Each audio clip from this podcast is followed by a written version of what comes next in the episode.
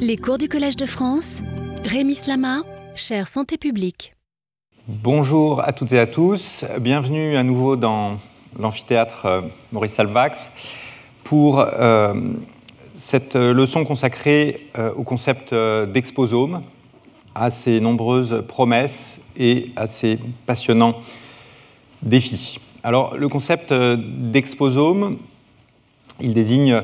l'ensemble des facteurs auxquels nous sommes exposés, avec lesquels nous sommes en contact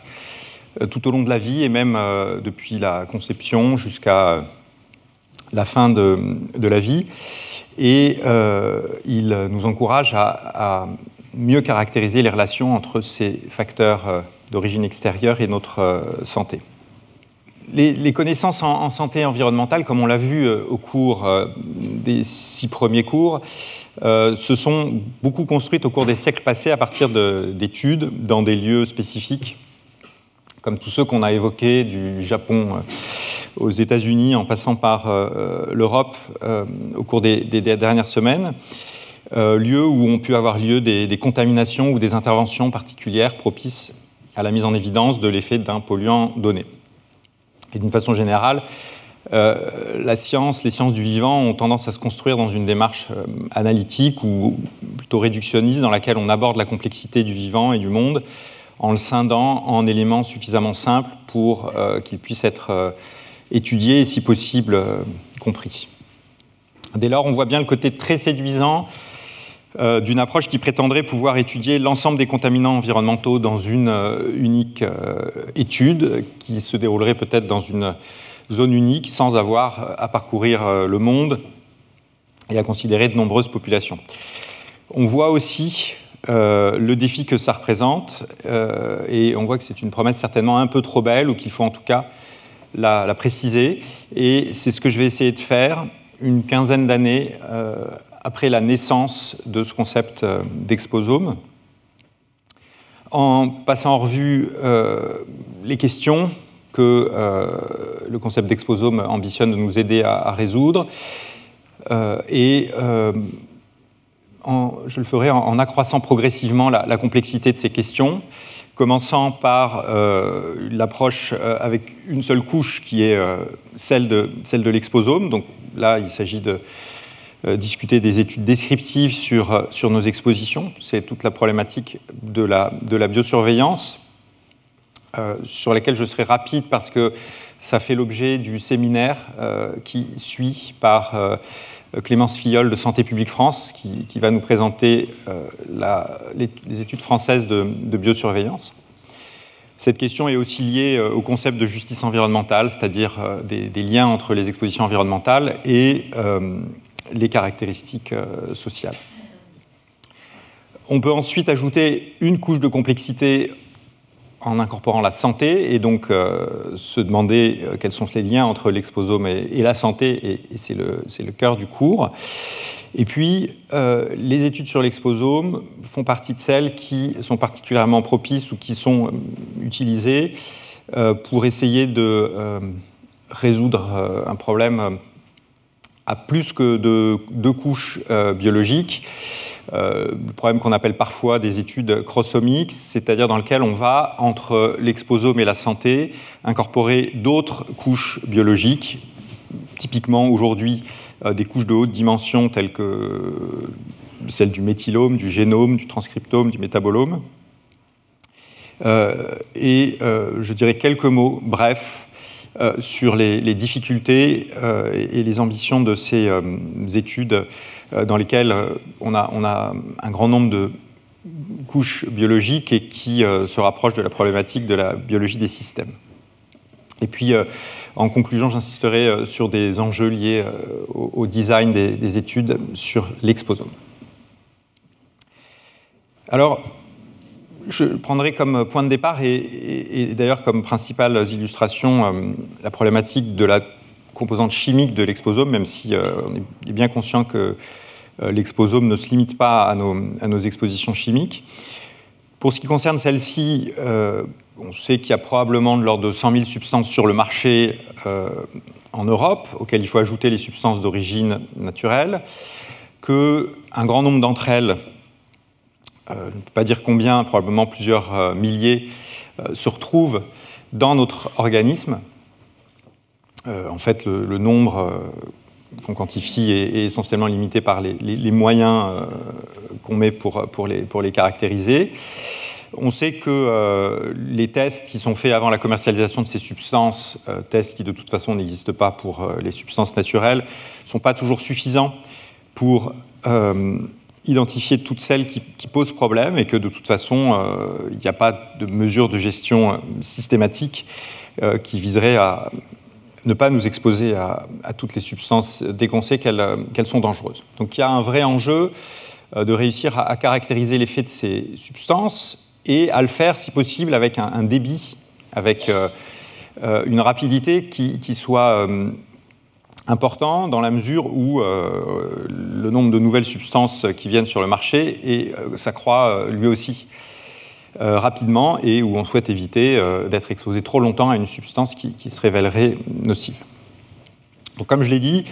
là, je prends l'exemple de l'exposome chimique qui a une dimension importante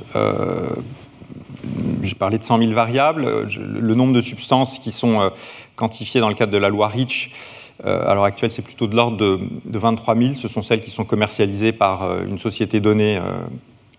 ou importées à un volume supérieur à une tonne chaque année. Mais cet exposome, il inclut aussi les agents physiques, comme tous les champs électromagnétiques, le bruit, la chaleur, les facteurs psychosociaux,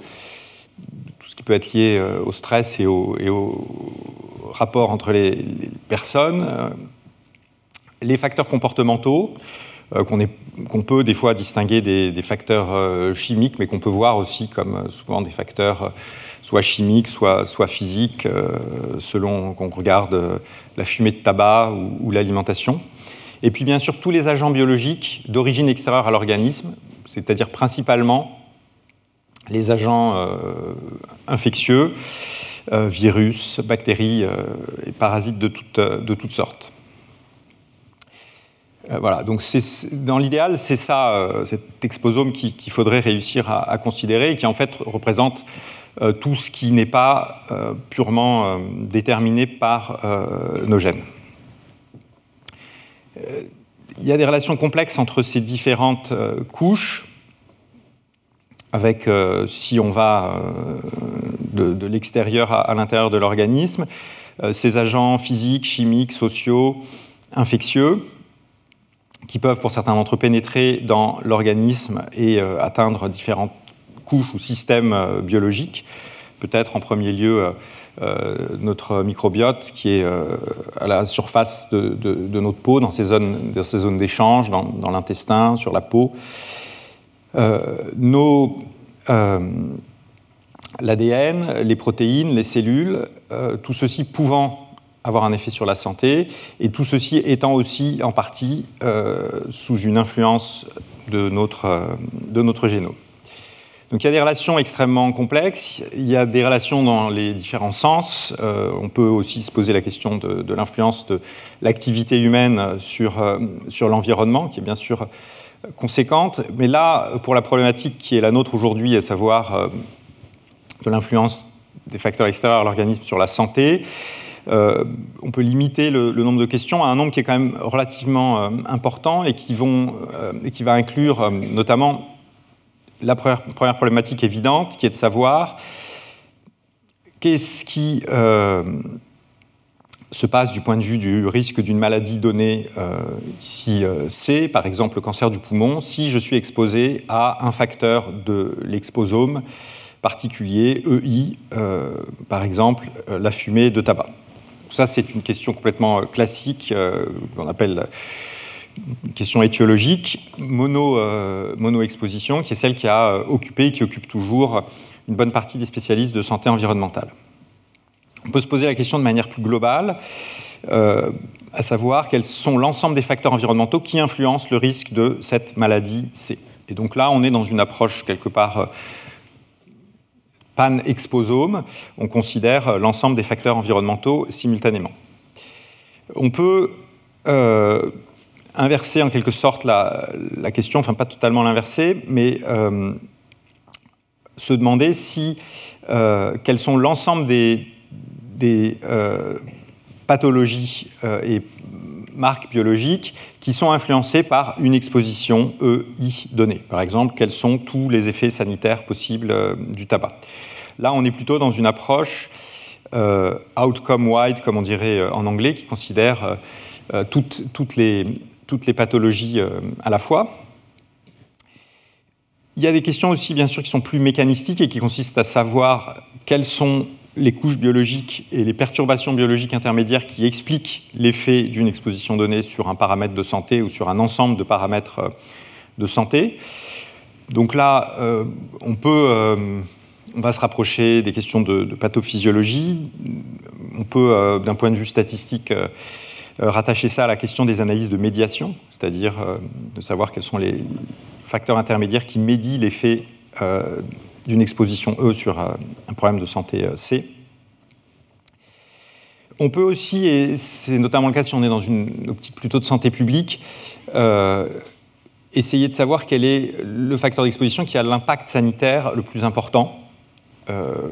selon une métrique qu'il faut définir, par exemple en termes de nombre de décès, en nombre d'années de vie perdues en bonne santé.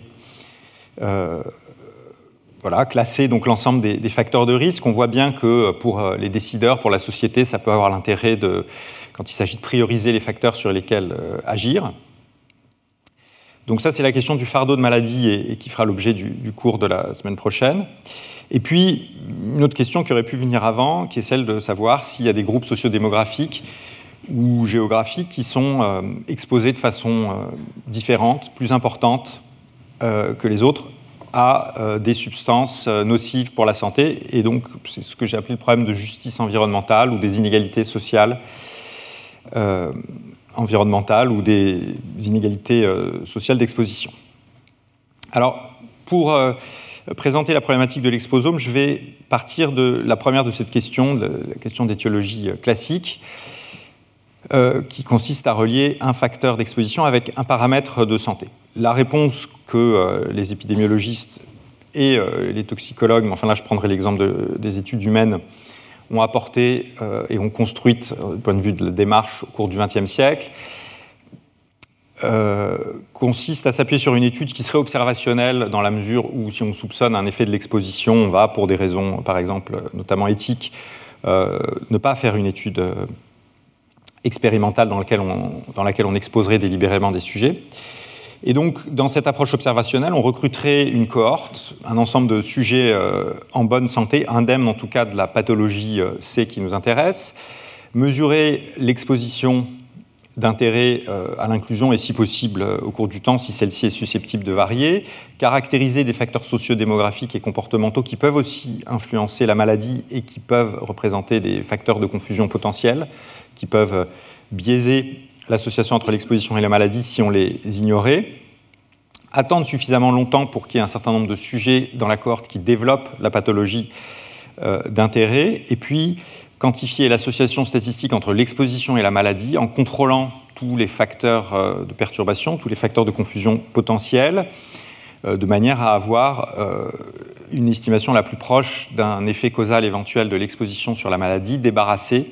de tout facteur qui n'aurait rien à voir avec cette chaîne causale entre l'exposition et la maladie c'est une façon satisfaisante de répondre à la question, mais qui, reste sensible à un problème majeur bien connu des statisticiens, qui est euh, celui des, fluctuations d'échantillonnage. Et donc, euh, on va en général considérer qu'il est euh, souhaitable de répéter ce type d'études un certain nombre de fois, peut-être dans différentes zones où la structure des biais de confusion potentiels serait différente, ce qui permet aussi de limiter le risque qu'il y ait des biais de confusion liés à des facteurs non, mesurés et qui, sont un petit peu moins susceptibles de se produire de la même façon dans, différentes zones. Et puis, la conclusion des experts, en général euh, par un travail qui est plutôt fait aujourd'hui dans les agences euh, sanitaires, va être de synthétiser l'ensemble de ces connaissances euh, dans, dans l'idéal une méta-analyse qui va nous donner l'effet moyen de l'exposition sur la maladie à partir de toutes ces études qui ont été réalisées pour peu qu'elles soient suffisamment homogènes. Et puis transmettre aux décideurs, à la société, des conclusions concernant l'effet possible de l'exposition sur la maladie, avec un niveau de preuve associé, niveau de preuve qui serait estimé en prenant en compte la force de toutes ces études et si possible toutes les connaissances mécanistiques ou venant d'autres disciplines que l'épidémiologie en faveur ou en défaveur de cette association. Donc voilà cette, approche classique et euh, telle qu'elle est euh, consolidée et réalisée euh, aujourd'hui au quotidien, dont un exemple emblématique est celle de la cohorte de Doll et Hill, les épidémiologistes anglais qui, dans les années 50, ont apporté une forte contribution à la démonstration de l'effet du tabac sur la mortalité ou sur le cancer du poumon en faisant cette étude de cohorte qui leur a permis de montrer cette euh, courbe de survie qui donne la probabilité de rester en vie euh, à un certain âge en fonction du statut tabagique. Donc euh, si on commence le suivi chez, en l'occurrence, ces médecins qui ont été suivis à partir des années 50 à l'âge de 35 ans, sur 100 médecins qui étaient en vie à cette époque, eh bien, 80% euh, étaient encore en vie à 70 ans parmi ceux qui ne fumaient pas, et puis euh, un tiers parmi ceux à 85 ans. Euh, chez ceux, en revanche, qui fumaient de 25 cigarettes par jour, comme vous le voyez, à 70 ans, il n'était plus que 50% à, survivre, et plus que 8%, quatre fois moins que le groupe non-fumeur, à l'âge de 85 ans. Et bien sûr, ce travail qui ici est, une courbe de survie brute peut être ajustée sur d'autres facteurs de risque euh, de mortalité qui, pourraient euh, expliquer une disparité dans la mortalité entre ces différents groupes. Alors,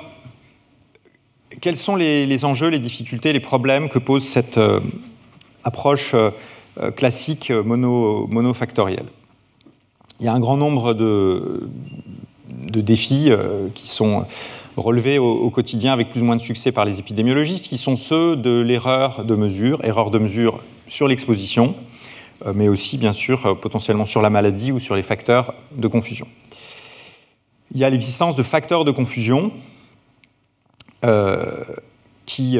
d'ailleurs peuvent être, comme je viens de le dire, mesurés, mesurés avec erreur et qui, s'ils sont ignorés, peuvent éventuellement biaiser dans un sens ou dans l'autre, hein, en l'accentuant ou en l'atténuant,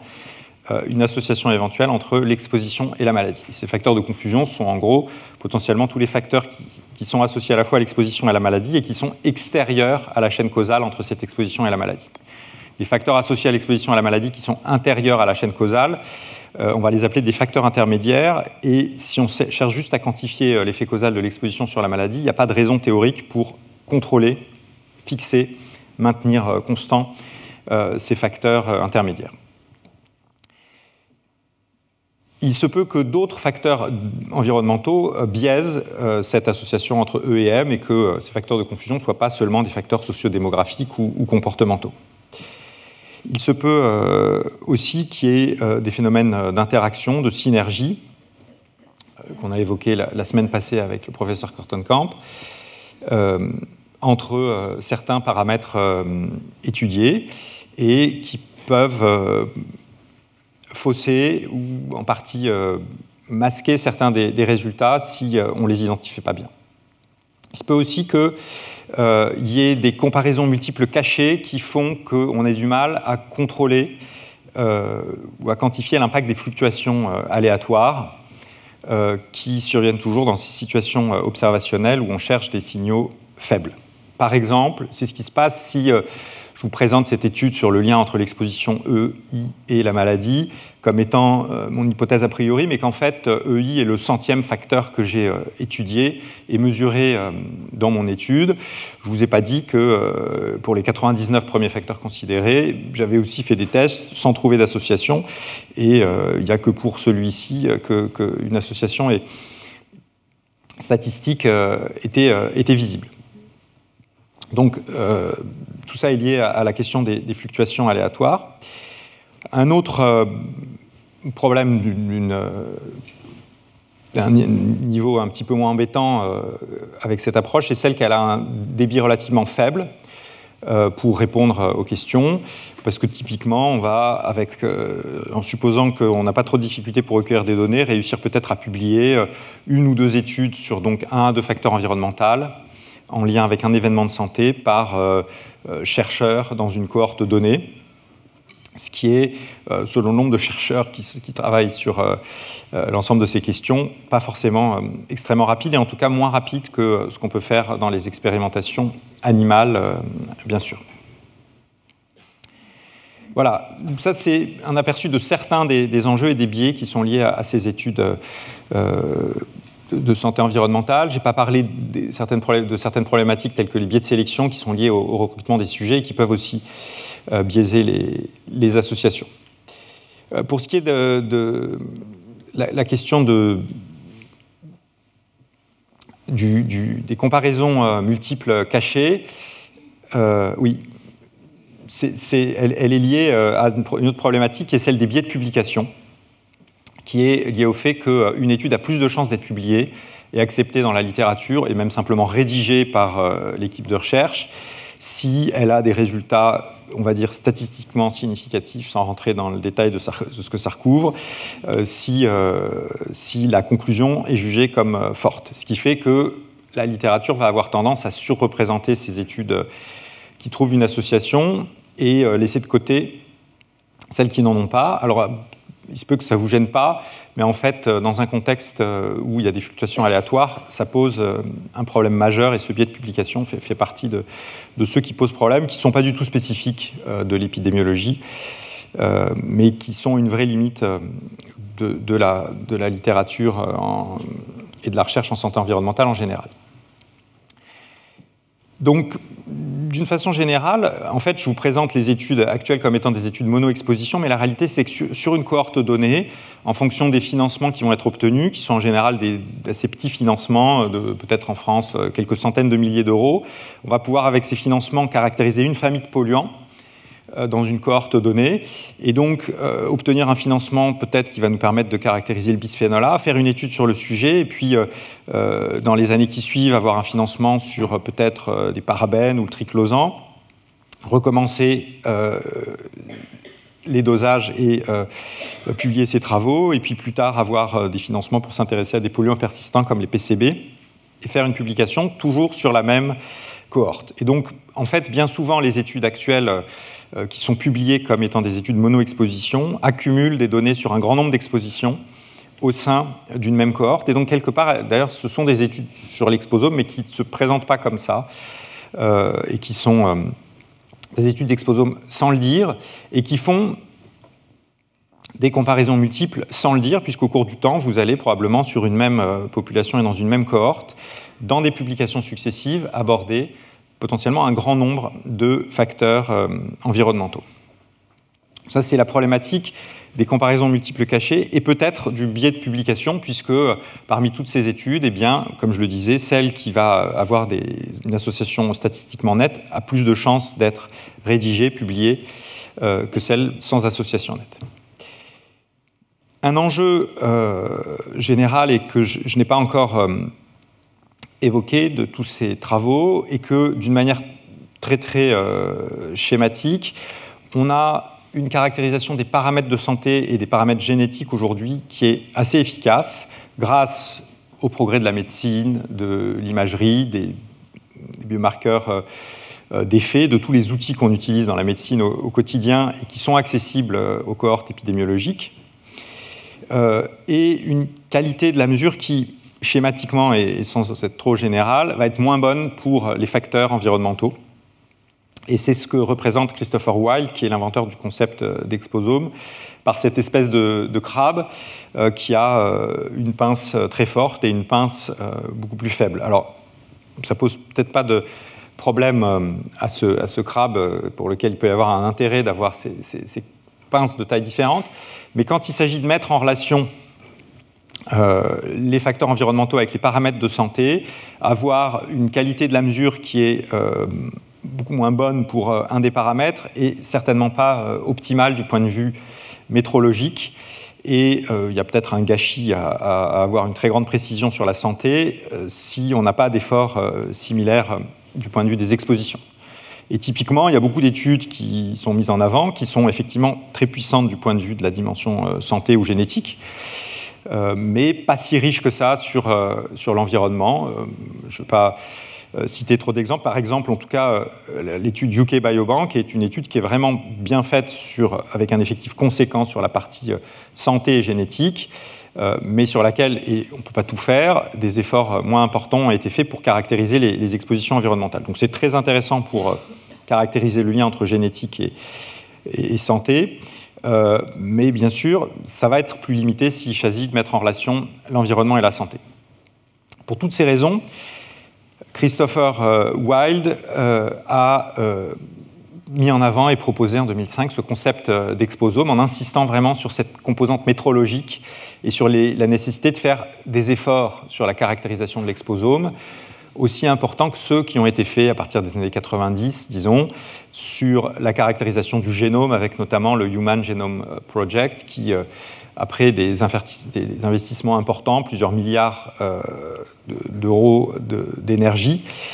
ont permis le séquençage du génome humain et surtout la diminution des coûts de ces outils qui permettent de caractériser les polymorphismes génétiques chez l'humain et, dans l'ensemble des espèces vivantes. Donc c'est euh, une préoccupation métrologique qui était à, l'origine de, la définition de ce, concept et elle est, justifiée, euh, même si on va voir que l'intérêt du concept d'exposome est potentiellement de euh, pouvoir répondre et s'attaquer à certains des enjeux des études mono-exposition que j'ai évoqués tout à l'heure. Pas tous et pas avec une efficacité parfaite, mais probablement euh, en tout cas, la question euh, de des biais de confusion qui peuvent exister du fait d'autres facteurs euh, d'exposition. Peut-être, c'est pas très simple, la question des synergies entre les expositions, la question des comparaisons multiples et la question du débit relativement faible des études mono-exposition ainsi que de celle des, biais de, publication. Je vais illustrer dans quelle mesure ces travaux sur l'exposome permettent euh, d'avancer euh, sur ces défis méthodologiques des études euh, de santé environnementale et, le type de, réponses qui peuvent être apportées? J'ai insisté dans mon introduction sur les défis qui se posent en chemin et on peut les résumer en trois grandes familles de défis qui concernent la caractérisation des expositions, il ne faut pas qu'en élargissant le nombre de substances qu'on considère, on diminue la qualité de mesure de chacune d'entre elles, parce qu'on risque d'y perdre. Là-dessus, en France, on a un, proverbe qui résume très bien la situation, qui trop embrasse mal étreint. Euh, et euh, intuitivement, on voit bien que, même si peut-être qu'on peut se permettre de mesurer un tout petit peu moins bien euh, les choses quand on en mesure plus, en fait, il euh, y, a un risque à, dégrader la, qualité de la mesure. Et euh, je vous démontrerai même que, fait, à mesure qu'on augmente le nombre de facteurs qu'on considère, euh, il faut réussir à les mesurer. non pas seulement aussi bien, mais mieux que dans les études mono-exposition, si on ne veut pas perdre en, efficacité et quelque part jeter notre énergie et les moyens par la fenêtre. Il y a des défis qui sont propres à la mise en relation de l'exposome avec la santé. Et euh, cette problématique des comparaisons multiples, euh, elle, va, elle, va revenir. Surtout que, je le rappelle, ces études sur l'exposome, c'était un petit peu euh, implicite, mais elles ont pour ambition non pas de faire de la simple prédiction du risque de maladie, mais de faire des études causales qui donc permettent de déchiffrer les relations causales entre différents facteurs. Parce que quand on établit l'association entre l'exposition à une substance chimique ou physique donnée et la maladie, euh, l'idée est euh, que la diminution de l'exposition à ce facteur puisse permettre d'améliorer la santé. Donc ça suppose un lien causal. Si l'association est juste liée au fait que cette exposition est liée à un paramètre génétique ou à une autre exposition qui est l'agent causal, eh bien si on va voir les décideurs en leur disant euh, il faut limiter l'exposition à ce facteur, ça va améliorer la santé, il n'y aura aucun, aucun bénéfice. Donc clairement, on a une ambition causale dans ces travaux sur sur l'environnement et, la, santé. Il faut le garder à l'esprit et on verra que ce n'est pas simple d'identifier les facteurs de risque causaux quand la dimension, la dimensionnalité du problème euh, augmente. Et puis, euh, même si ce n'est pas central pour moi pour les études sur l'exposome, euh, les analyses crossomiques, donc, qui incluent plus que deux couches de données, posent des défis particuliers, ainsi que celles d'ailleurs qui, qui sont intra-exposome, c'est-à-dire qui cherchent à identifier ces, interactions au sein de, de l'exposome. On verra là aussi pour des problèmes de dimension que c'est une ambition qui n'est pas facile à, atteindre, en tout cas avec les moyens disponibles aujourd'hui. Alors, pour euh, reprendre le, problème euh, dans sa dimension la plus simple, à savoir celle dans laquelle on a une seule couche de données qui concerne euh, l'exposome, je vais rapidement donc aborder ces, études mono-exposition et, les enjeux qu'elles nous apportent en gardant les informations qu'elle nous apporte, pardon, en gardant à l'esprit l'enjeu métrologique que j'ai évoqué, qui est de réussir à augmenter le nombre de facteurs caractérisés sans perdre en qualité euh, de leur caractérisation. Donc aller vers plus d'exposition, au moins aussi bien, voire mieux caractérisé que dans les études mono-exposition. Si on fait le parallèle avec les études sur le génome, on a un exemple qui est particulièrement impressionnant puisque après euh, des investissements colossaux, des efforts, euh, une vaste communauté scientifique ont réussi, à partir de quelque chose d'aussi peu contraignant à recueillir qu'une goutte de sang, avec euh, des outils de, séquençage complexes, à caractériser donc l'ensemble du génome d'un organisme, d'un individu, d'un humain ou de toute autre espèce. Ici, euh, c'est un progrès particulièrement impressionnant et on a la situation relativement favorable que euh, ce code génétique est, euh, malgré le temps qu'il a fallu pour le, déchiffrer, relativement simple avec un support unique qui sont les chromosomes et, un alphabet limité à,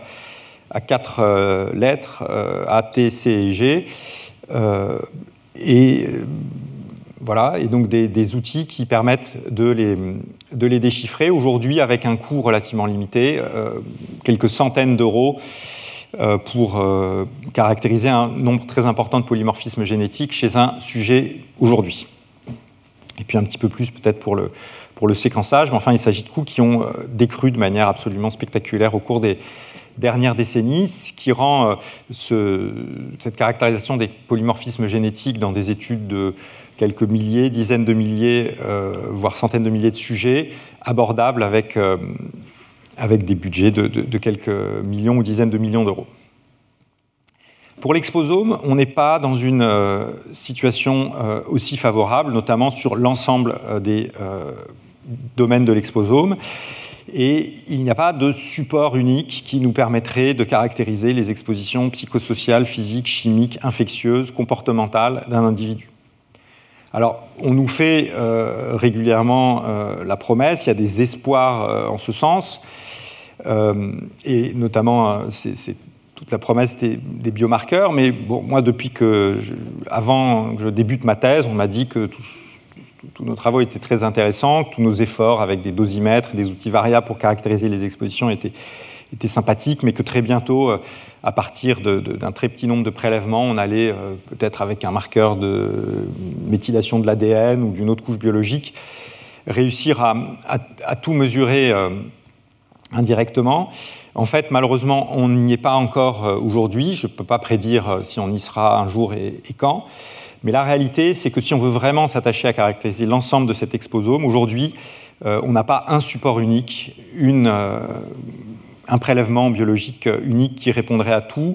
Et pour être précis, il est nécessaire de s'appuyer sur différents supports et encore d'associer donc des questionnaires, des prélèvements biologiques, peut-être des dosimètres, des modèles environnementaux qui vont chacun caractériser 1, 5, 10, 100 facteurs euh, à la fois et euh, il, il faut combiner tout cela. Il faut quand même admettre qu'il y a eu des progrès conséquent euh, avec le développement des biomarqueurs qui sont devenus accessibles aux études d'épidémiologique à partir des années 90 euh, et surtout à partir des années 2000. Euh, et c'est ce que certains appellent la révolution des, biomarqueurs que j'ai déjà évoqué et qui est une, vraie évolution, on ne peut pas le nier. Euh, qui nous permet aujourd'hui de caractériser des dizaines ou des centaines de euh, facteurs euh, chimiques à partir de quelques millilitres de sang et d'urine qu'on prélève. On en aura une illustration tout à l'heure dans le séminaire de Clémence Fillol. Ici, je vous donne l'exemple de l'étude sur l'exposome qui servira d'illustration à une partie de ce cours, le, projet ELIX, où on a quantifié dans le sang un certain nombre de polluants persistants comme DDT et PCB, des composés perfluorés, des métaux dans le sang et l'urine, et puis des phtalates à partir de prélèvements urinaires, euh, des phénols comme les parabènes. Euh, et puis vous voyez aussi par exemple la cotinine, un biomarqueur d'exposition euh, au tabagisme actif et, passif. on aurait pu en faire plus avec davantage de moyens. Là, c'était un projet européen avec une douzaine de millions d'euros de budget. Et donc, sur 1200 sujets, c'est tout ce qui a pu être quantifié, sachant que l'ensemble du budget n'est bien sûr pas allé pour les caractérisations des, expositions, mais quand même une, partie non négligeable. Il y a des approches euh, non, ciblées qui permettent euh, d'avoir un nombre de signaux, plus important,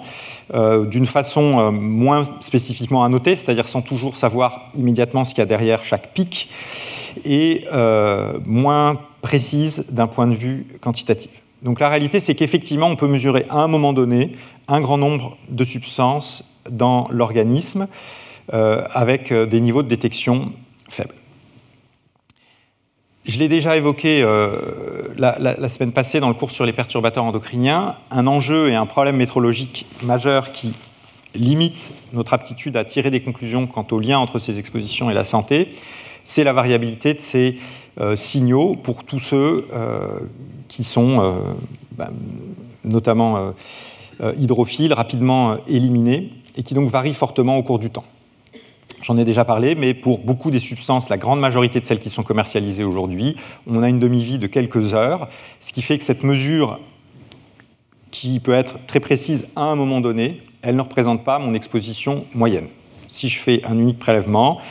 pour beaucoup de substances, les bisphénols, les phtalates, euh, j'ai une estimation de l'exposition au cours des heures passées, euh, mais pas de la semaine, du mois ou des années passées ce qui, euh, si je suppose que c'est l'exposition cumulée ou moyenne sur une période relativement longue qui a un lien avec la santé, pose problème. Cette variabilité temporelle, elle pose moins problème si mon objectif est purement descriptif, d'avoir une idée de l'exposition moyenne d'une population. Parce que même si euh, il y a une erreur euh, pour chaque sujet du, point de vue de l'exposition moyenne, c'est-à-dire que le prélèvement biologique à un moment donné ne représente pas l'exposition moyenne de chaque sujet, je peux estimer la moyenne de l'exposition de la population en prélevant euh, des échantillons uniques à des moments aléatoires dans cette euh, population. J'estime pas très bien, il y a une erreur sur la variance, la variabilité de l'exposition au sein de la population, mais euh, les niveaux moyens d'exposition peuvent être estimés en laissant un petit peu de côté cette, cette, variabilité temporelle. Si je me place maintenant à un moment donné, je peux me poser la question des liens, des corrélations entre les niveaux d'exposition à une substance, euh, entre, entre, les différentes substances. Euh, c'est ce qu'on a fait dans le projet ELIX que j'ai déjà évoqué, avec euh, une, centaine de, facteurs chimiques qui sont regroupés en une petite vingtaine de familles chimiques, ou en lien avec les sources d'exposition. Et euh, ce schéma nous donne une idée des, niveaux de corrélation avec euh, euh, les traits qui indiquent une corrélation relativement importante entre deux substances et donc une absence de trait qui nous dit qu'il n'y a pas de lien fort entre les niveaux d'une substance et, d'une autre à un moment donné. Et donc vous voyez d'une façon qui n'est pas forcément étonnante un clustering, un regroupement des substances par famille avec par exemple les différents phtalates qui sont corrélés entre eux. Alors c'est d'autant moins étonnant que là-dedans, il y a beaucoup de substances qui sont les métabolites euh, d'un même, composé, notamment le, DEHP, un phtalate euh, historique. Donc il n'est pas étonnant que tous les métabolites d'une même substance, qui ont le même composé parent, euh, soient, soient, corrélés chez un individu. On a des corrélations entre les composés de la famille des phénols, et notamment, vous voyez que il n'y a pas la clé de lecture de l'ensemble des composés, mais on a ici euh, le butylparabène, le triclosan, euh, d'autres parabènes comme le méthyl ou l'éthylparabène. Ils sont relativement corrélés. Ce pas des corrélations de 0,9, mais des corrélations peut-être à, 0,2, 0,4 selon les substances. Le bisphénol A, lui, il est un petit peu seul. Il est corrélé à certains phtalates faiblement et à euh, un parabène en l'occurrence. Vous avez les perfluorés qui, ont, tendance à, être corrélés et, avec, être liés assez fortement avec les polluants organiques persistants. Ce sont toutes des substances persistantes et en fait, c'est probablement leur lipophilicité et leur lien avec euh, euh, les masses grasses euh, et la corpulence des sujets qui, qui, doit créer une partie de cette, de cette corrélation. Ici, vous avez euh, l'agrégat des expositions plutôt euh, de l'exposome urbain, c'est-à-dire euh, l'exposition ici en l'occurrence aux particules et polluants atmosphériques en, bleu-violet, aux espaces verts qui sont corrélés négativement mais assez fortement bien sûr au niveau de particules fines. Soit je vis dans une zone très verte et il y a peu de particules fines, soit la situation est, inverse. Et puis avec d'autres facteurs liés à la densité de, de population. Donc on voit une certaine tendance à euh, une corrélation au sein des familles euh, chimiques, on va dire, ou au sein des substances qui ont la même source, et pas de corrélation très forte entre les différentes familles de substances. Ça, c'est intéressant euh, du point de vue de l'interprétation des études mono-exposition, parce que ça veut dire que si je fais une étude dans laquelle je vais avoir les moyens de quantifier qu'un seul phtalate et mettre un lien en évidence avec la santé, eh bien, ce lien entre le phtalate et la santé éventuellement pourrait être dû à, un autre phtalate que je n'ai pas mesuré, mais très peu probablement à euh, une substance d'une autre famille, comme euh, des polluants persistants ou euh, des polluants atmosphériques, qui ne sont pas liés entre eux. La raison pour laquelle je dis ça, c'est comme vous vous rappelez, un facteur de confusion, c'est un facteur qui doit être à la fois associé à l'exposition et la maladie. Donc, un facteur qui n'est pas du tout associé aux expositions ne peut pas induire de biais de confusion dans un modèle peut-être un tout petit peu simpliste, parce que quand on est en, haute dimension et, qu'on contrôle un grand nombre de facteurs à la fois, il y a des, phénomènes un petit peu compliqués qui, surviennent, mais enfin, à un premier niveau, on va considérer que, c'est vrai. Donc euh, là, on voit des agrégations entre familles euh, d'exposition et qui s'expliquent euh, assez bien par le fait que certaines de ces, certains de ces facteurs ont la même source, ont même parfois le même composé parent, ou bien euh, peuvent avoir euh, tendance à, se stocker dans, le même euh, milieu. Cette corrélation est importante et il faut la garder à l'esprit quand on va interpréter bien sûr les, études qui, font intervenir la santé. Mais là, à ce stade, je voudrais rester à ce, niveau descriptif pour parler du lien non plus entre les substances, mais entre les substances et les caractéristiques sociales, parce que cette euh, tendance à la corrélation de certaines expositions peut nous demander s'il a pas, peut nous faire nous poser la question de savoir s'il n'y a pas des, des agrégations d'expositions aussi euh, dans certains groupes sociaux qui cumuleraient euh, un grand nombre d'expositions. Alors cette question n'est pas encore tranchée de manière complète et je pense que la meilleure approche pour avancer, c'est celle des, des, études de biosurveillance. Donc il y, a, des premiers éléments du côté de ces études de biosurveillance et, je pense qu'il y en a d'autres qui vont venir. Euh, ici, euh, je vous présente des résultats sur euh, l'étude américaine de biosurveillance, NHANES, qui est une, vaste étude dont Clémence Filleul vous dira aussi un, mot tout à l'heure, et qui caractérise aujourd'hui de l'ordre de 400 substances chez un grand nombre de personnes vivant aux États-Unis. les chercheurs ici ont mis en relation les niveaux de biomarqueurs avec le revenu des euh, participants et ont mis en évidence certains facteurs dont l'exposition augmente euh, chez les sujets euh, avec le revenu. En l'occurrence, ici, vous voyez, c'est certains composés perfluorés, l'arsenic, arsenic qui est, je pense que c'est lié au, fait que c'est un contaminant des légumes et que les personnes favorisées socialement ont davantage de moyens et pour avoir une alimentation riche en, fruits euh, et légumes. Euh, il y a euh, des niveaux de mercure aussi qui ont tendance à être plus élevés et qui peuvent être liés à la contamination du poisson, aliment assez cher, par, par le mercure. Pour d'autres facteurs, le lien va dans l'autre sens avec une exposition plus importante des populations défavorisées socialement euh, comme par exemple le cadmium, qui est probablement expliqué par euh, sa présence dans la fumée de cigarette, ou bien le plomb, euh, qu'on avait évoqué par le, par le passé. Question des, inégalités sociales d'exposition au, plomb, qui sont présentes toujours aujourd'hui, même si elles ont eu tendance à s'atténuer, comme on l'a vu. En Europe, je cite ici juste brièvement les, résultats du projet ELIX, qui sont agrégés sur un grand nombre de pays, ce qui peut masquer certains effets. Mais on retrouve aussi, euh, avec ce marqueur, qui est cette fois-ci pas un marqueur de revenu, mais de niveau d'éducation euh, de la femme, chez qui le dosage a été fait pendant la grossesse, des expositions plus élevées, par exemple au cadmium, chez les femmes euh, moins avec un niveau d'éducation, une éducation plus courte, et des niveaux de mercure plus faibles, euh, lié aussi probablement euh, au fait que la source importante, c'est le poisson, euh, que tout le monde ne peut pas consommer régulièrement. Pour les parabènes, on avait aussi une tendance à la diminution de ces niveaux dans les groupes sociaux avec un niveau d'éducation plus court,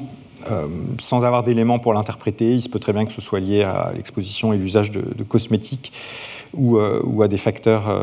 alimentaires, euh, puisque ces substances peuvent se retrouver selon, selon le parabène dans l'alimentation ou les cosmétiques notamment. Voilà. Alors, on est loin d'avoir une image complète des inégalités sociales d'exposition à tous les facteurs et toutes les composantes de l'exposome, mais je dirais qu'il n'y a pas d'obstacle pour aller vers cette caractérisation plus complète.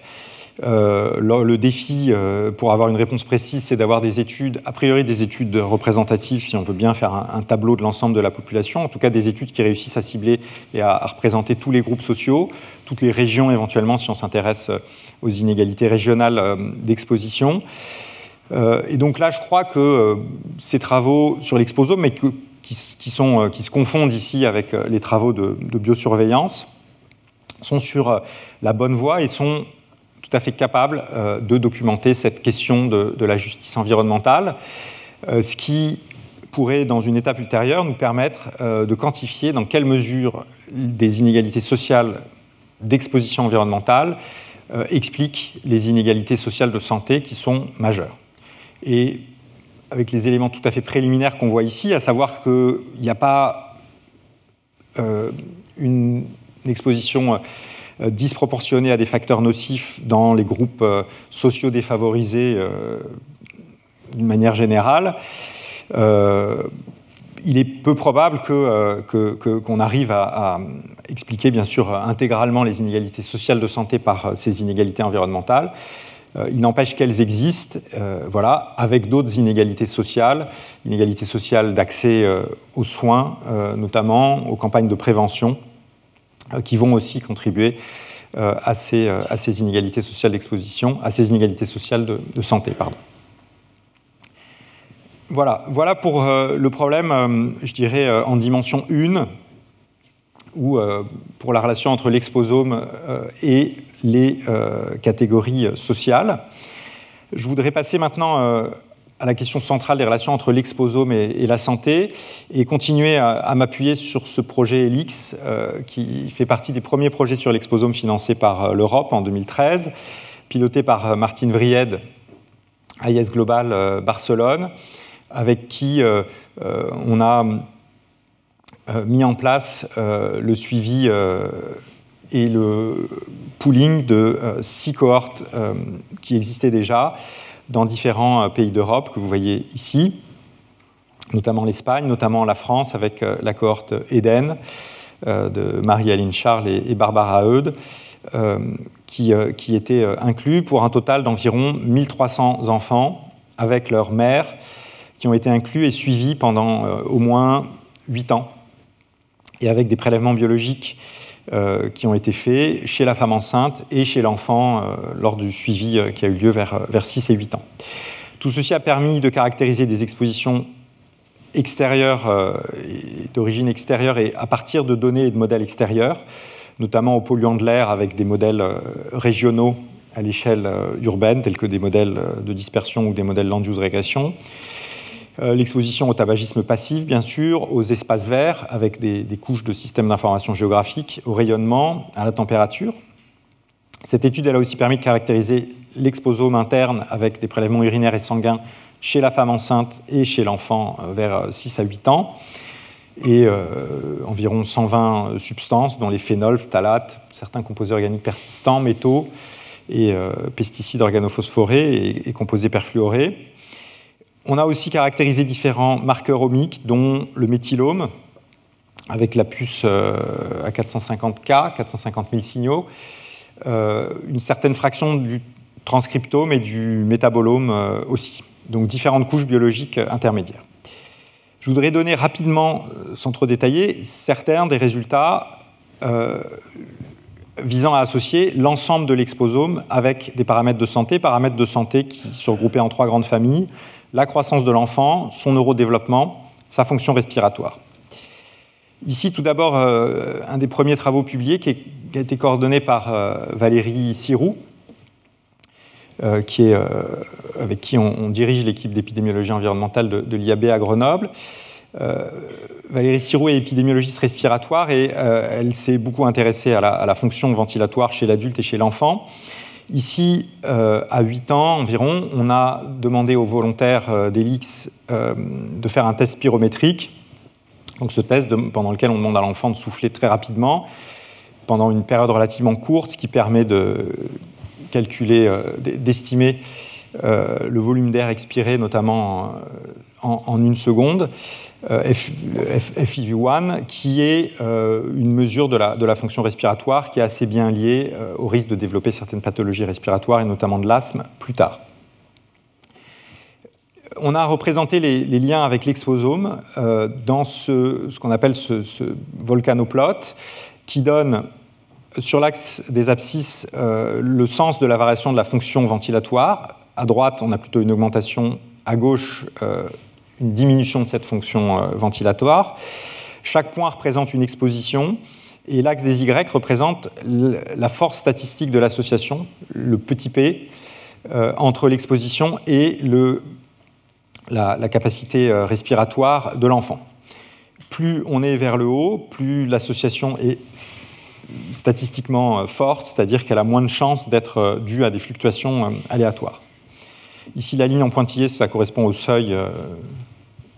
un, petit, peu trop simple de, 5%. Et donc, vous voyez qu'il y a quelques expositions pour lesquelles euh, le petit p est, inférieur à ces 5%, qui sont euh, certains phtalates, des parabènes, et puis ici la, densité du, du, logement. Alors, la valeur, euh, l'association statistique correspond à des petits p qui sont en gros entre 1% et 5%, euh, ce qui fait que, étant donné le nombre de substances qu'on a considérées, plus d'une centaine, si on corrige pour les comparaisons multiples, euh, aucune de ces associations est réellement statistique à un seuil corrigé par l'approche, par exemple, de, de Bonne-Ferroni. Et donc là, l'interprétation ou les deux interprétations possibles, c'est soit qu'il n'y a pas d'effet d'aucun de ces facteurs, soit que l'étude n'est pas suffisamment puissante et notamment n'a pas un effectif suffisant pour euh, euh, mettre en évidence un effet éventuel. On est ici sur euh, un millier de sujets et c'est vrai que, étant donné ce qu'on sait des études mono-exposition, de l'effectif qu'il faut pour mettre en évidence un effet à partir d'une seule étude, il est clair qu'on n'est pas dans une situation de puissance statistique très favorable. Sauf que réussir à faire une étude sur beaucoup plus de, sujets en termes de, coûts et d'efforts, vu le nombre de substances caractérisées, euh, aujourd'hui, ou c'était le cas il y a 10 ans, c'est toujours le cas aujourd'hui, euh, n'est pas simple du tout avec les financements, même, même les, financements européens d'une dizaine de, millions d'euros qui sont disponibles. Il y a beaucoup d'autres travaux dans ELIC, je ne vais pas du tout tous les, passer en revue, mais on a aussi caractérisé par exemple euh, la pression artérielle de l'enfant. Ça, c'est les travaux de Charline Varembourg qui travaille maintenant à l'IRSET à Rennes, qui a mis en évidence certaines associations mais vous voyez peu euh, avec euh, euh, l'exposome prénatal. Ça, c'est des marqueurs, ceux qui sont le plus nets statistiquement, c'est des marqueurs de, de la densité d'équipement dans l'environnement à proximité du, domicile des parents pendant la grossesse, qui sont associés avec une diminution de la pression artérielle de l'enfant plus tard. Et quand on met en relation l'exposome de l'enfant, donc quand il a 6 à 8 ans, avec la pression artérielle mesurée au même moment, il y a un peu plus d'associations, notamment avec les PCB, HCB, euh, DDE, donc des polluants organiques euh, persistants, euh, qui se retrouvent pour certaines d'entre elles quand on utilisait un autre modèle statistique sur lequel je reviendrai, qui s'appelle DSA. Alors, on a été assez prudent dans ces associations. Bien sûr, là, c'est très net statistiquement, mais ça ne veut pas dire que ça correspond à un effet causal. Et notamment, on a une problématique avec tous ces biomarqueurs de substances plutôt persistantes qui sont lipophiles, qui est que ce n'est pas facile d'écarter une sorte de biais toxicologique qu'on peut voir comme un biais de, confusion, qui est lié au fait que euh, l'exposome, ou en tout cas ces substances de l'exposome qui sont persistantes, ont tendance à se stocker dans les graisses, donc leur niveau sanguin est corrélé avec le niveau dans les graisses.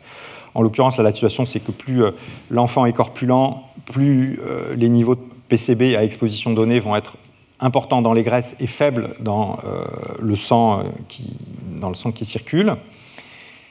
Euh, et le paramètre de santé qui nous intéresse, qui est une perturbation, on va dire, cardiométabolique, sa pression artérielle, et ce serait le cas pour d'autres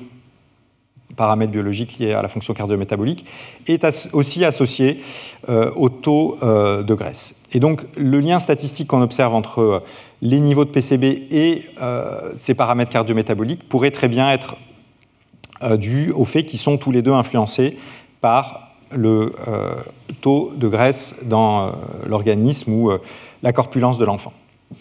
Ça, c'est un problème qui n'est pas spécifique aux études sur l'exposome. C'est un problème qu'on aurait dans des études écotoxicologiques faites dans l'environnement sur des phoques, des animaux sauvages, et qui n'est pas facile à éliminer, sauf à aller avoir recours à des modèles toxicocinétiques ou à euh, de l'expérimentation. Ça insiste sur le fait que, euh, en examinant un grand nombre d'expositions à la fois, il ne faut pas perdre l'expertise et la connaissance sur chacune des substances spécifiques et euh, crier aux résultats impressionnants et, valables dès qu'on a une association statistique dans, ces études sur l'exposome. Tous les biais classiques, complexes, euh, qui peuvent survenir euh, dans, les études mono-exposition, euh, et notamment ceux-ci qui sont particulièrement délicats, existent aussi dans, les études sur l'exposome. Je voudrais en venir à d'autres enjeux méthodologiques qui sont plus de nature statistique et aux modèles statistiques qu'il faut utiliser pour mettre en relation les liens entre environnement et santé. C'est un petit peu technique, mais en fait, l'augmentation de la dimension qui est liée à ces études sur l'exposome fait qu'on ne peut pas laisser de côté cette problématique. Alors, ce qu'on attend d'un modèle statistique, c'est un petit peu comme euh, ce qu'on c'est un petit peu ce qu'on attend d'un bon témoin euh, dans un tribunal, qui dise la vérité, toute la vérité et rien que la vérité. Quelqu'un qui dit rien euh, ne nous apporte pas grand-chose. Quelqu'un qui dit tout, la vérité et son contraire, ne nous aide pas non plus. Donc dire toute la vérité, c'est ce qu'on va appeler la, sensibilité du, modèle, son aptitude à identifier tous les vrais déterminants de la santé. Et ne dire que la vérité, c'est caractérisé par euh, le taux de faux positifs. Euh, si, euh, si, je dis beaucoup de choses qui sont fausses, j'ai un taux de faux positifs qui croît. Et tout l'enjeu est d'avoir des modèles sensibles avec un taux de faux positifs suffisamment faible. Or, les études sur l'exposome sont limitées par des problèmes, des malédictions si on n'est pas très optimiste, qui rendent l'obtention de cette sensibilité excellente et ce taux de faux positif faible assez délicate. Ces euh, difficultés elles sont liées à la malédiction de la dimension ou de la dimensionnalité, à des problèmes de corrélation entre les expositions et à l'erreur de mesure. Et tout ceci limite l'efficacité de, ces études sur l'exposome, en tout cas aujourd'hui, et euh, rend particulièrement difficile euh, l'identification notamment de ce à quoi, le rêve de beaucoup, à savoir l'identification d'interactions entre les expositions, problème qui est encore plus compliqué que celui euh, consistant à identifier euh, l'effet d'une exposition euh, donnée. Alors la malédiction de la dimension, c'est un problème qui est très, assez bien connu des, spécialistes des, sciences des données, dont on parle peu en Césaire dans cette époque où, où l'intelligence artificielle et la science des données est en vogue, qui n'est pas un problème qui se pose avec tous les types de données, mais qui est euh, problématique en santé, euh, notamment parce qu'on a du mal à agréger des effectifs colossaux, des effectifs importants euh, dans les études de santé si on mesure très finement des facteurs d'exposition qui sont délicats à, mesurer et qui ne sont pas disponibles dans des bases de données environnementales établies en routine en tout cas pas aujourd'hui, et, ce ne sera pas le cas avant, avant, un certain temps pour beaucoup de composantes de l'exposome chimique. ce qui est derrière cette malédiction de la dimension ou de la dimensionnalité, c'est ce phénomène selon lequel l'inférence causale, l'aptitude à, avoir des estimateurs statistiques robustes, est plus difficile à faire à mesure que la dimension du problème augmente. Et quand je parle de dimension, euh, je ne parle pas de dimension en, termes de euh, nombre de sujets, euh, mais de nombre de variables. Alors là, le, sens dans lequel j'ai mis euh, n et p euh, peut être discuté, ce n'est pas celui que j'utilise par la suite, mais n, c'est le nombre de sujets, donc, et p, c'est le nombre de variables, par exemple le nombre de facteurs chimiques ou psychosociaux qui sont dans mon exposome, ou de variables, de paramètres génétiques, ou de sites sur lesquels j'ai mesuré la méthylation de l'ADN dans mon étude. Et la situation est que quand le ratio entre P et N est élevé, c'est-à-dire quand j'ai beaucoup de variables par rapport au nombre de sujets, mon aptitude à détecter des signaux existants dans les données est limitée. Euh, c'est lié au fait que, euh, à mesure que la dimension du problème augmente, le volume euh, de l'espace, la dimension de l'espace, augmente d'une façon tellement euh, augmente d'une façon importante et euh, rend les données peu denses dans une zone donnée, ce qui limite l'aptitude à faire de l'inférence causale. Ça veut dire que quand on augmente la quantité de données recueillies, euh, qui, peut être représentée en partie par le nombre de variables, on n'augmente pas automatiquement la quantité d'informations qui peut être extraite d'un jeu de données je ne sais pas, ça peut être soit complètement intuitif pour certains d'entre vous, soit, soit contre-intuitif, mais euh, en gros, quand j'augmente le nombre de couches biologiques, de paramètres que je mesure, il y a des situations où en fait, au lieu d'être plus intelligent, d'avoir plus d'informations, je suis plutôt noyé par l'information et j'ai du mal à extraire quelque chose, un petit peu comme quelqu'un qui serait dans une pièce avec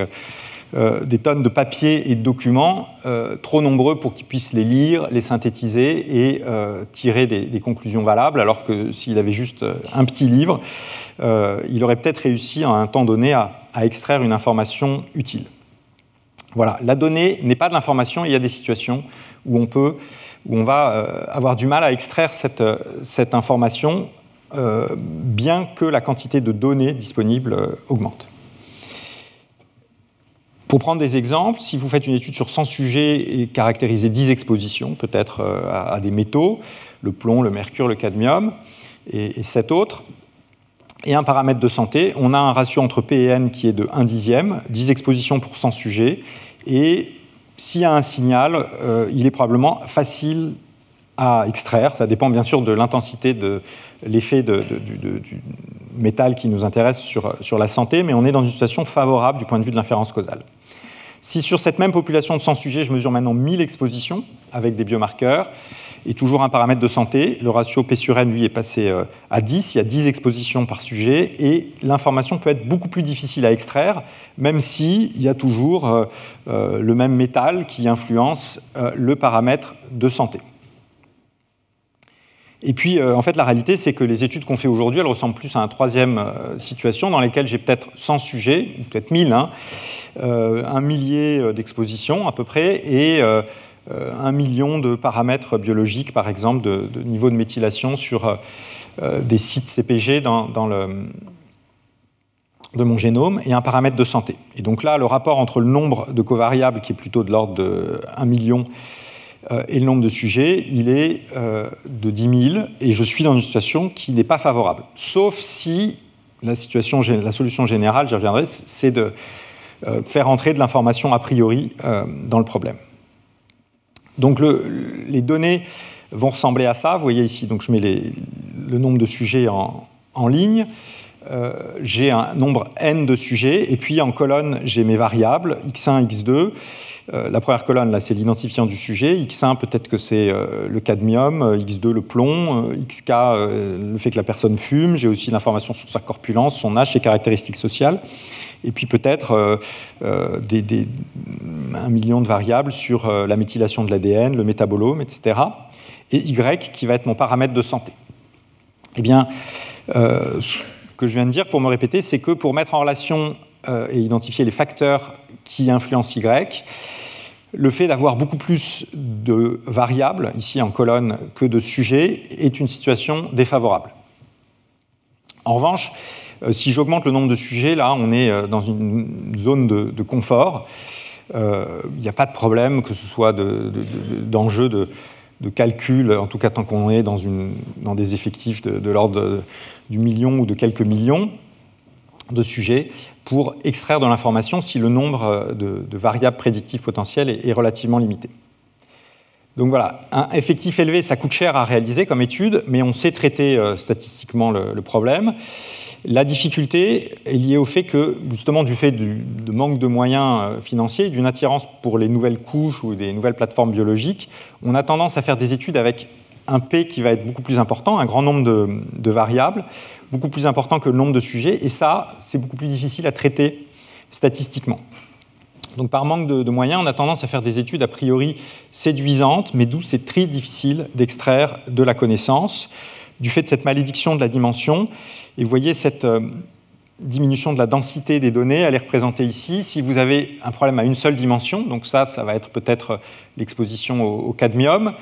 euh, j'ai un certain nombre de sujets. Euh, sur cet axe, j'ai la distribution des niveaux d'exposition. Si je veux prédire le niveau moyen d'un paramètre biologique, la pression artérielle, euh,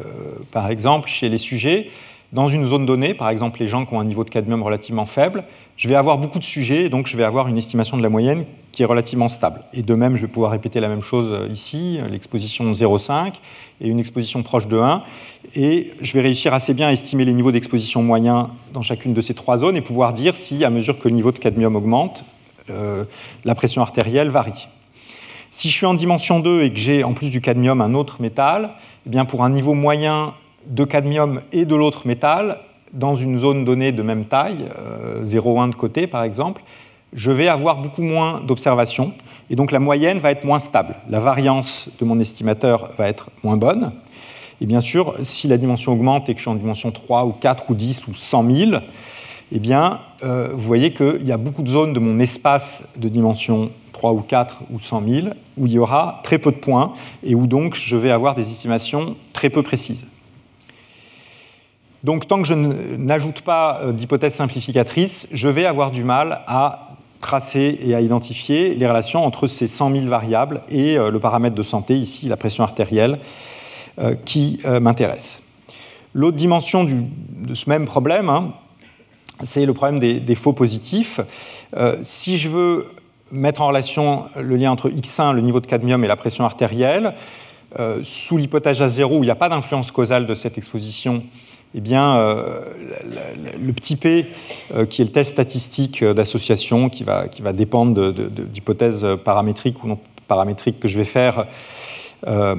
sur la distribution de, x1 et de y, va être inférieur à 5% dans 5% des études sur ce sujet. Donc si je répète plusieurs fois l'étude et qu'à chaque fois j'ai un petit p qui est faible, il y a très peu de chances que ce soit dû à des fluctuations aléatoires. Je peux contrôler ces fluctuations aléatoires et si j'ai réussi à écarter les biais de confusion, les erreurs de mesure, je vais être relativement confiant que cette association correspond à, un, lien euh, causal, ou en tout cas un lien réel robuste entre x1 et y. Si maintenant je teste aussi le lien entre x2, y, x3, y, xk, etc., un grand nombre de facteurs et y, eh bien, sous l'hypothèse où il n'y a pas d'influence de chacun de ces x euh, sur y, la probabilité que l'un des tests au moins soit euh, inférieur à 5%, s'il y a un très grand nombre de variables, euh, largement supérieur à 100,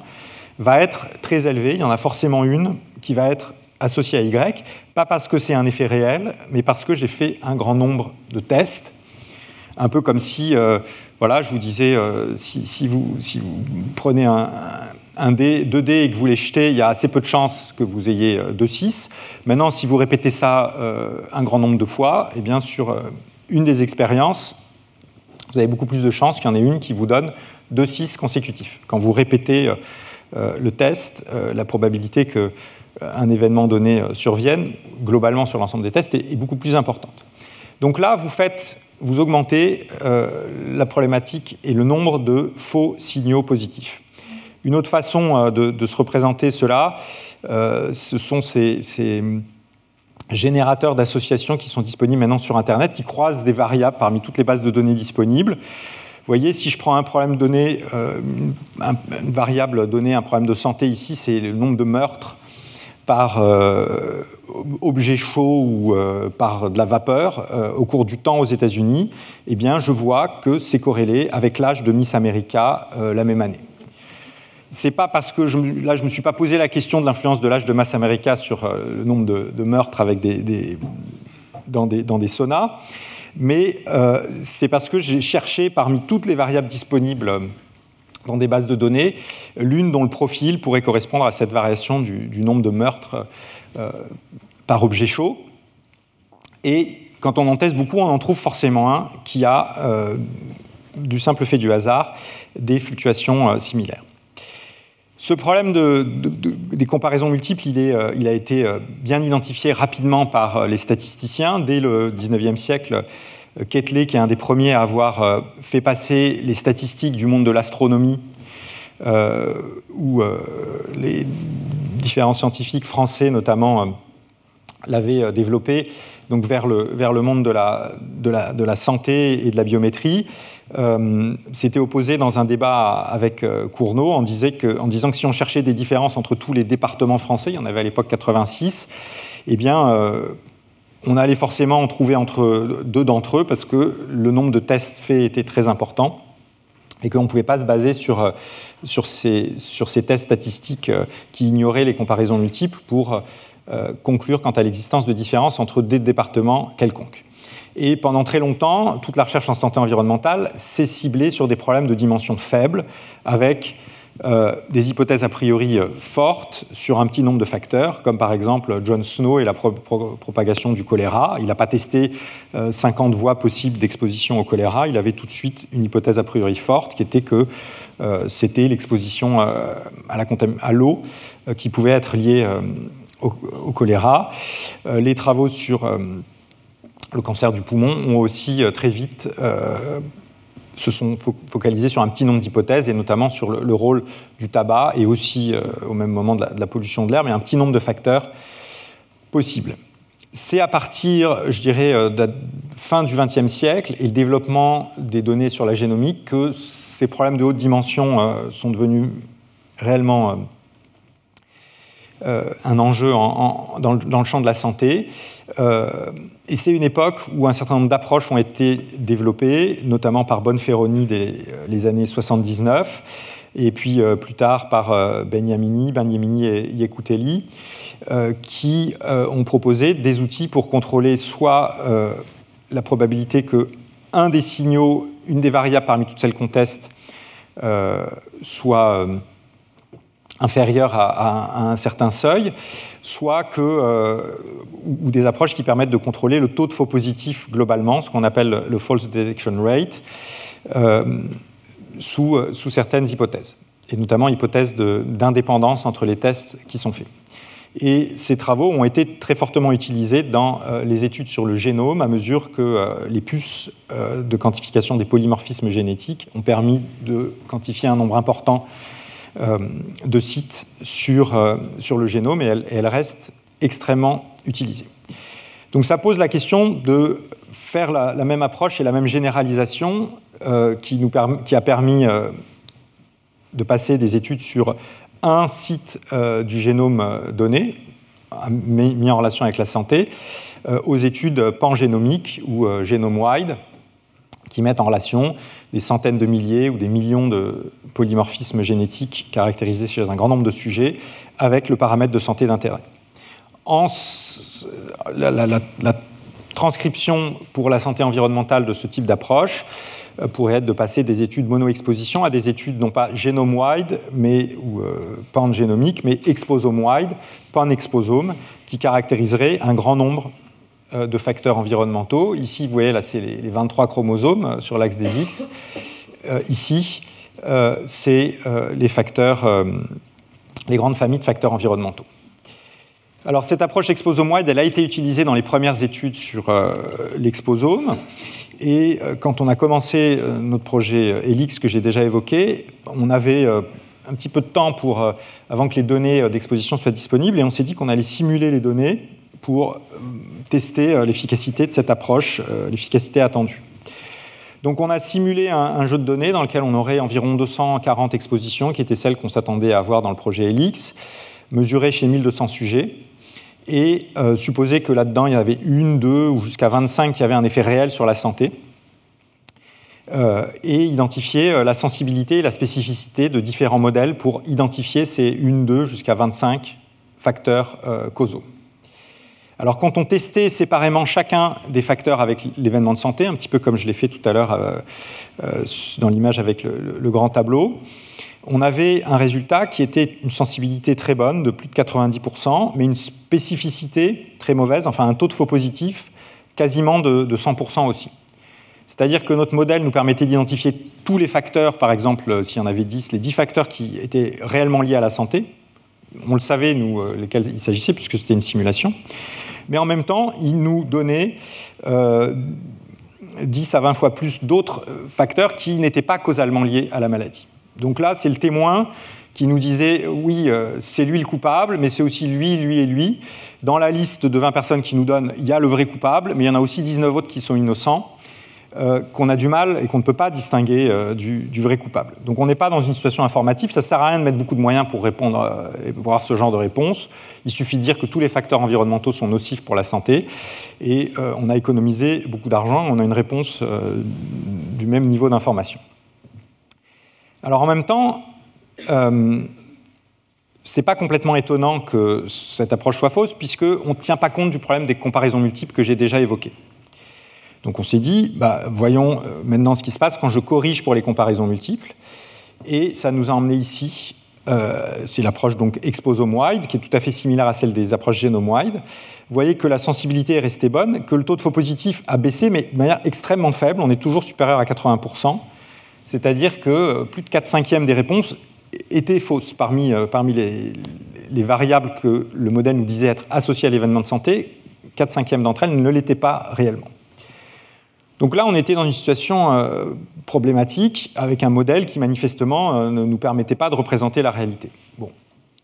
Quand le modèle et la réalité ne sont pas d'accord, on a deux approches. En gros, soit on est un petit peu un artiste ou un politique et, donc euh, on se dit qu'il faut changer la réalité, soit dans une démarche plus scientifique, on va envisager d'abord de changer de modèle et donc, c'est ce qu'on a fait, et c'est simple parce qu'en fait, la science des données, au cours des décennies passées, a permis de générer un grand nombre d'approches qui sont plus ou moins adaptées à cette situation, ou qui prétendent être adaptées à cette situation de, haute dimension. Et donc, on est allé chercher d'autres approches, l'une qui consistait simplement à faire un modèle de régression multiple avec tous les hits euh, issus du, modèle exposome-wide, euh, pour euh, voir dans un combat fratricide entre ces expositions, lesquelles restaient associées quand, elles, euh, quand elles, étaient mutuellement ajustées les unes pour les autres. La le taux de faux positif baissait un petit peu, mais euh, au prix d'une diminution assez forte de la sensibilité. Vous voyez ici, euh, la zone intéressante, c'est celle qui est en bas à droite, où la sensibilité est bonne et le taux de faux positif pas trop élevé. Et donc, en, différents, en comparant différents modèles, et je ne vais pas rentrer dans le détail de ces différents modèles, mais on a identifié que, d'abord, il n'y en a aucun qui a une très bonne sensibilité et un taux de faux positif très faible, euh, l'ordre du taux de 5% qu'on aimerait atteindre. Et euh, qu'il y en a quelques-uns qui sont relativement satisfaisants du point de vue de la sensibilité et avec un taux de faux positif qui, tout en étant largement supérieur à 5%, n'était pas catastrophique. Donc, notamment, euh, un de ces modèles, c'est celui qui s'appelle DSA, Deletion Substitution Addition, qui teste successivement chaque variable, les enlève et, choisit par cross-validation le modèle qui, qui fit le mieux aux données. Alors, on a continué à explorer cette situation euh, problématique parce qu'on était très loin de la performance affichée des modèles. Hein. C'est un peu comme si on vous vend euh, euh, un climatiseur ou un appareil, une pompe à chaleur qui a une performance de 5, et puis en fait, vous vous rendez compte que dans la réalité, c'est beaucoup moins que prévu. On a compris que tout ceci était lié au fait qu'il y a de la corrélation entre les expositions puisque, comme je l'ai montré tout à l'heure, il y a un certain niveau de corrélation entre différentes expositions qui n'est pas très fort. Le niveau de corrélation moyen entre deux expositions aléatoires, c'était de l'ordre euh, d'une dizaine de pourcents dans nos données. Et on a fait une simulation tout à fait réaliste en s'appuyant sur des expositions réelles, donc on avait bien mis euh, cette, corrélation dans nos, données. Et que l'autre composant de l'explication, c'est que tous les modèles type de, comparaison multiple, Benjamin-Yorberg, Benjamin et Coutelli, ont été développés dans une situation qu'on appelle cause de la maladie, c'est-à-dire qu'ils sont tout à fait efficaces quand on a plusieurs facteurs qui sont des pardon, conséquences de la maladie. Ils sont efficaces quand on a plusieurs facteurs qui sont des conséquences de la maladie, quelque part des biomarqueurs d'effet. Dans ces situations-là, même si j'ai des corrélations entre différents marqueurs E1, E2, E3, la comparaison multiple arrive à se, sortir de ce problème et à identifier le facteur ici E1 qui est réellement lié à la maladie euh, D. Euh, et même s'il y a de la corrélation entre E1 et E2, vous voyez, du fait de ce paramètre en bleu, eh bien, euh, le modèle en général va réussir à, me dire que l'association est avec E1 et pas avec E2. En revanche, dans nos données sur l'exposome, on a plusieurs expositions qui sont corrélées et qui influencent, pour certaines d'entre elles, le risque de maladie. Et ça, c'est un modèle de cause de maladie qui n'est pas celui pour lequel euh, ces modèles de, développés euh, pour prendre en compte les comparaisons multiples ont été euh,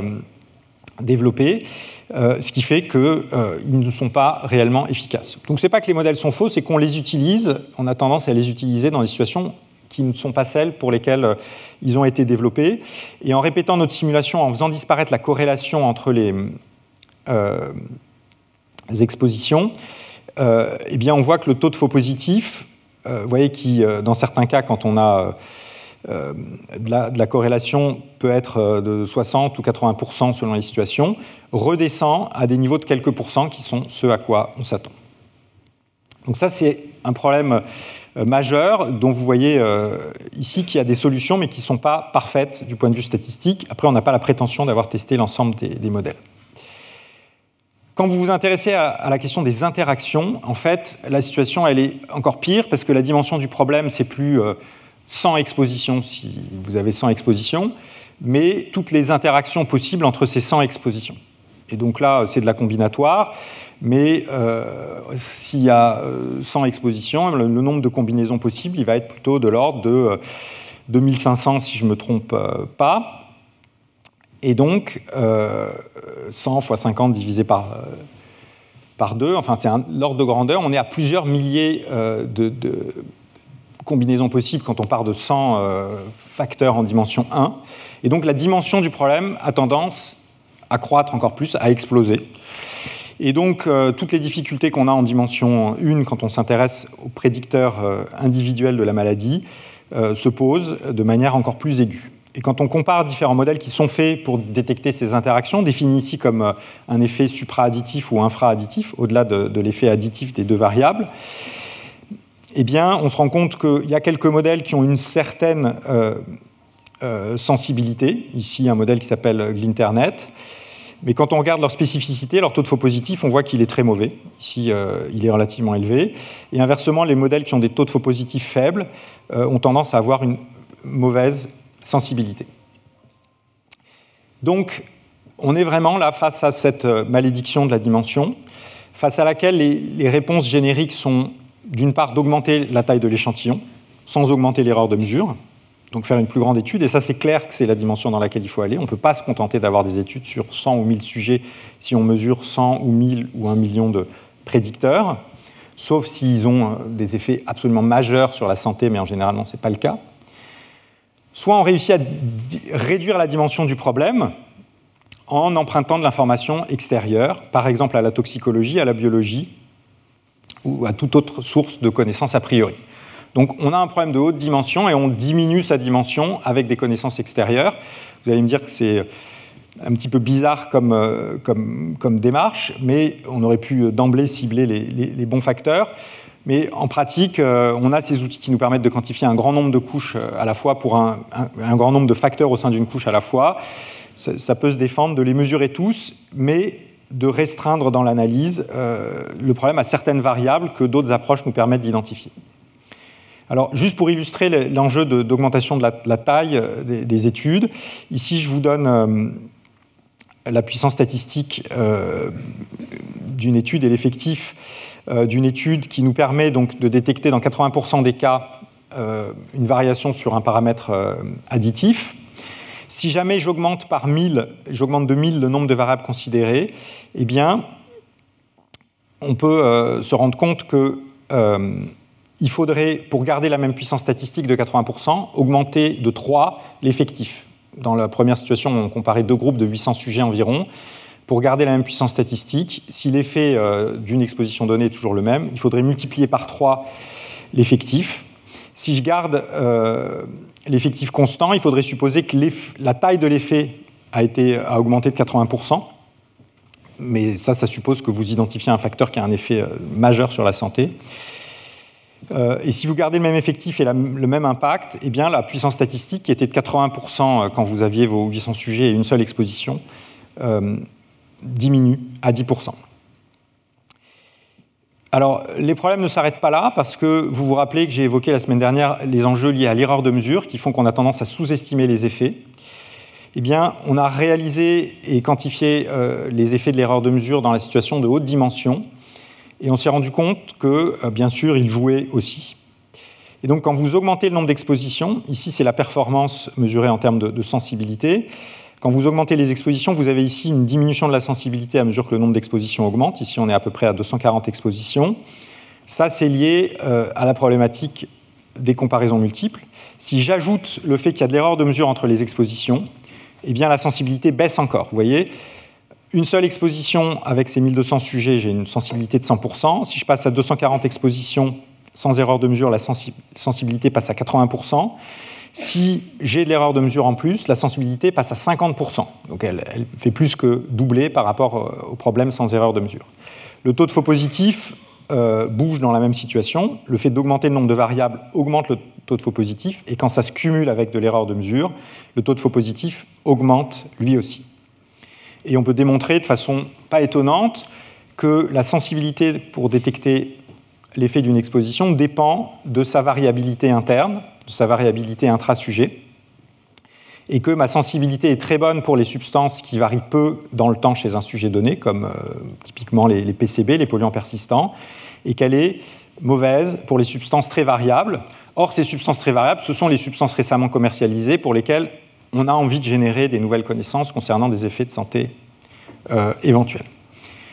Donc, en ignorant cette erreur de mesure, je, risque de continuer à confirmer l'effet de substances bien connues et interdites comme des polluants organiques persistants et de ne pas me mettre dans la situation d'identifier l'effet des substances peu variables. La solution qu'on avait euh, évoquée la, semaine euh, passée pour, dans la situation des perturbateurs endocriniens avec une seule exposition, elle se généralise euh, et on l'a démontré dans ce travail de Lydia Nagier, à la situation de, haute dimension, et elle consiste donc à caractériser de manière répétée les expositions euh, avec des prélèvements biologiques qui me permettent euh, d'avoir plusieurs points au cours du temps dans lequel, auxquels je vais mesurer l'exposition d'un même sujet. échantillons qui peuvent être poulés pour me donner une estimation moyenne. Et sans entrer dans le détail, on peut démontrer que euh, cette approche nous permet, par rapport à la situation où j'ai un seul échantillon biologique dans mon étude sur l'exposome par sujet, et dans laquelle j'ai une très mauvaise sensibilité et euh, un taux de faux positif très élevé, eh ben, ça va me permettre de me rapprocher de cette situation idéale où j'ai une bonne sensibilité et euh, un assez faible taux de faux positif. Ça, c'est la situation où je n'ai pas d'erreur de mesure et plusieurs où je n'ai pas d'erreur de mesure. Ça, c'est les situations où j'ai de l'erreur de mesure, mais où je mesure l'exposition avec deux prélèvements biologiques, puis dix prélèvements biologiques. Vous voyez que je me rapproche d'une sensibilité intéressante et d'un taux de faux positif faible. On peut quantifier le nombre de prélèvements nécessaires pour limiter l'erreur de mesure selon la variabilité de la substance. L'autre type, euh, donc voilà, donc avec ça, on a euh, différentes solutions qui consistent à bien sûr augmenter l'effectif et à mieux mesurer les expositions pour euh, limiter l'impact de euh, cette malédiction de la dimensionnalité. L'autre type d'approche, elle consiste à, donc réduire la dimension du problème. En toxicologie, ça peut vouloir dire euh, vous appuyer sur des expérimentations, par exemple in vitro, qui vous permettent de regrouper les substances dont l'effet est censé être similaire et les regrouper d'une manière intelligente en, les combinant par un facteur lié à, à leur relation dose-réponse. C'est en lien avec certains des travaux qui ont été présentés la semaine passée par Andreas Kortenkamp. Ici, c'est l'exemple d'une étude où euh, plusieurs euh, substances des, chimiques, des phtalates, ont été euh, mis en relation avec le, poids de naissance, au lieu de les considérer individuellement, euh, les auteurs ont regroupé les substances en faisant un score qui additionne les concentrations des différents phtalates en les pondérant par euh, leur nocivité en termes d'aptitude à perturber la modalité endocrinienne euh, censé être affecté et censé pouvoir expliquer ici un effet sur le poids de naissance. Donc là, au lieu d'avoir peut-être 10, 20, 50 substances chimiques, j'ai un seul score, une combinaison linéaire de ces différentes substances, mais qui est réalisé d'une manière a priori à partir de connaissances extérieures. Une autre façon de réduire la dimension, c'est d'essayer euh, d'incorporer des, connaissances à partir d'autres couches biologiques.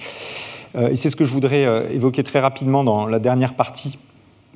de cette présentation, en passant à la situation où on augmente le nombre de couches considérées au problème, ce qui peut vous sembler un petit peu paradoxal comme solution potentielle, parce qu'en augmentant le nombre de couches, bien sûr, j'augmente la, dimension de ce problème. Donc je passe d'une situation où j'ai peut-être quelques centaines d'expositions mises en relation avec de la santé, un problème à deux couches, avec un problème avec des couches supplémentaires qui peuvent être mon microbiote, le microbiote intestinal, avec euh, des centaines de milliers d'espèces, d'archéades, bactéries, etc., qui sont quantifiées dans l'intestin, euh, le méthylome, peut-être dans des cellules circulantes, euh, le transcriptome, le métabolome,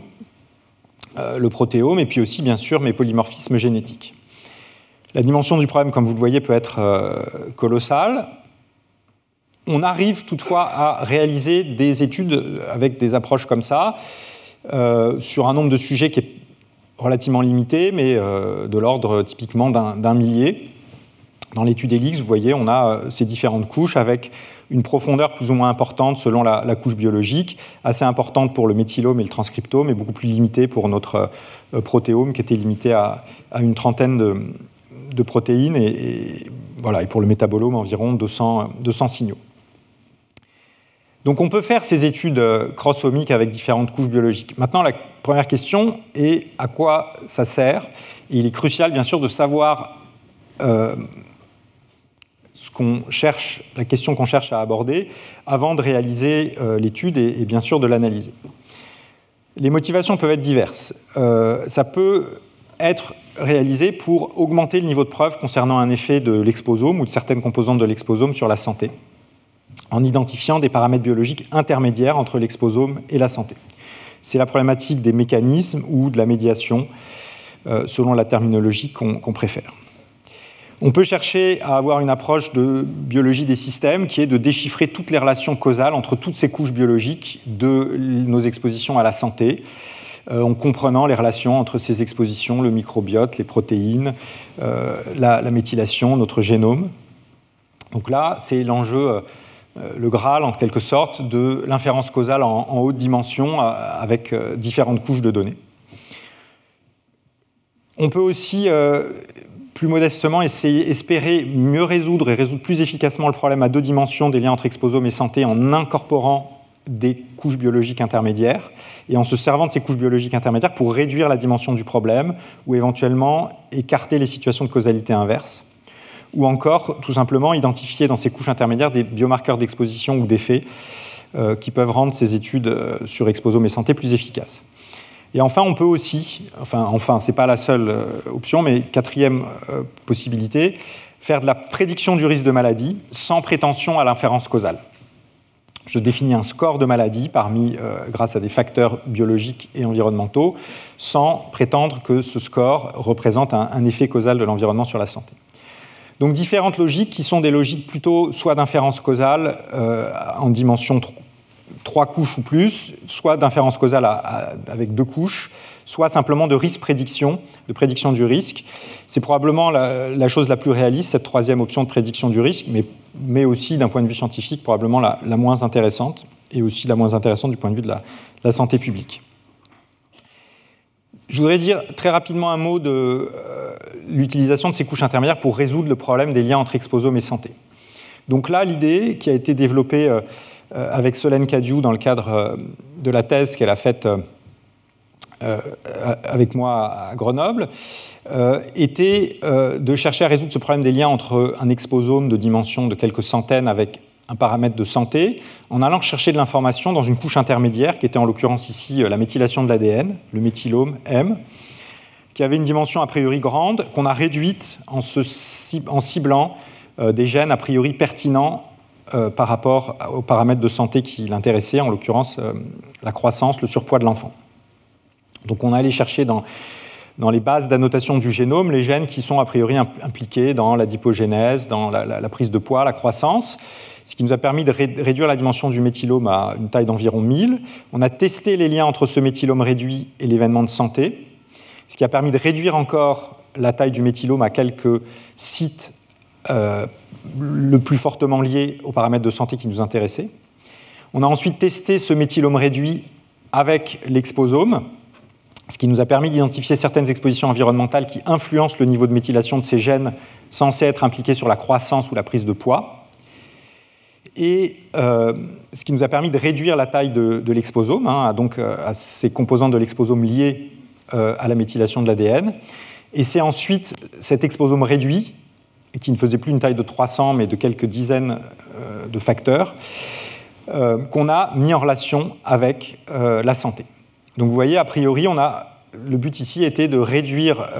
le méthylome et l'exposome à des variables qui sont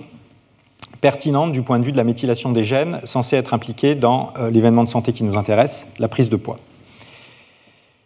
Euh, on a euh, mis en œuvre cette étude et euh, comme les résultats sont jamais faciles à interpréter quand on ne connaît pas la vérité, on a aussi réalisé une simulation qui nous a permis de nous rendre compte que s'il y a un effet causal de l'exposition sur la santé et qu'une partie de cet effet est médiée par le méthylome, eh bien, cette approche qui va chercher de l'information dans le méthylome euh, va avoir un taux de faux positif moins important que les approches classiques dans lesquelles on ignore le méthylome, et typiquement l'approche UAS que j'avais évoquée tout à l'heure. Donc l'approche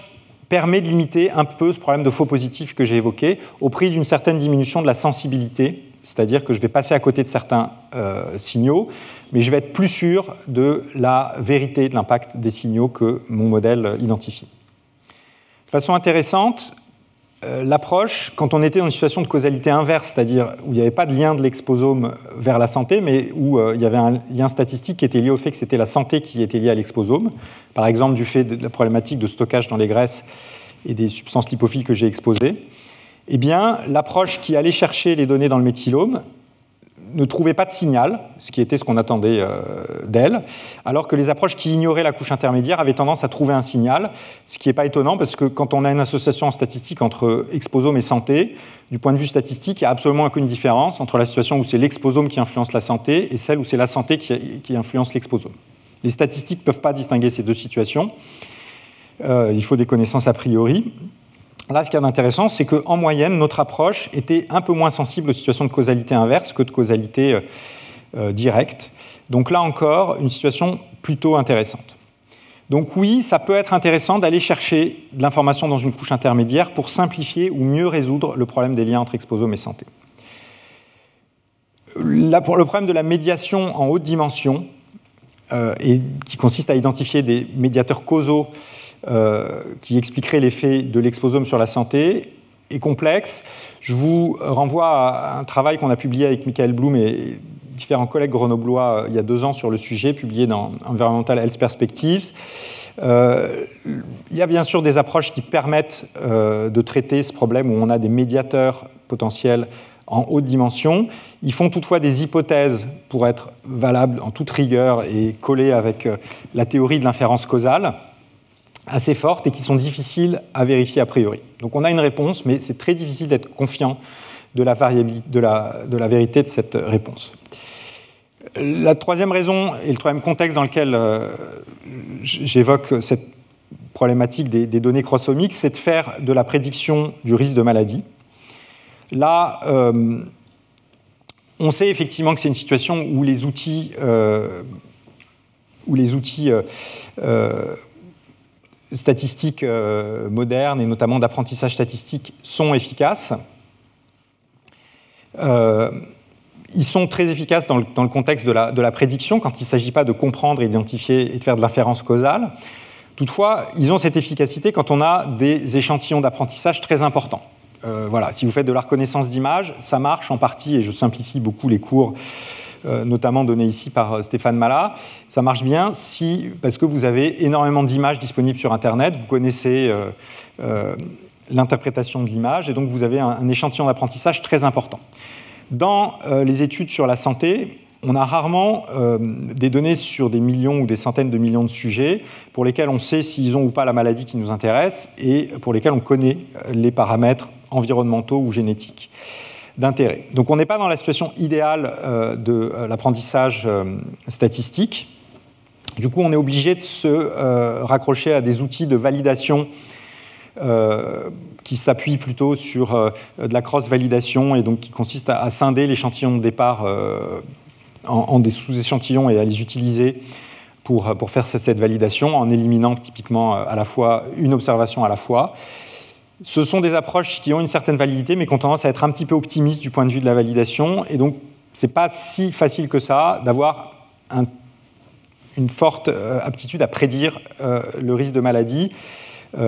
et à avoir des modèles valables et à démontrer cette validité.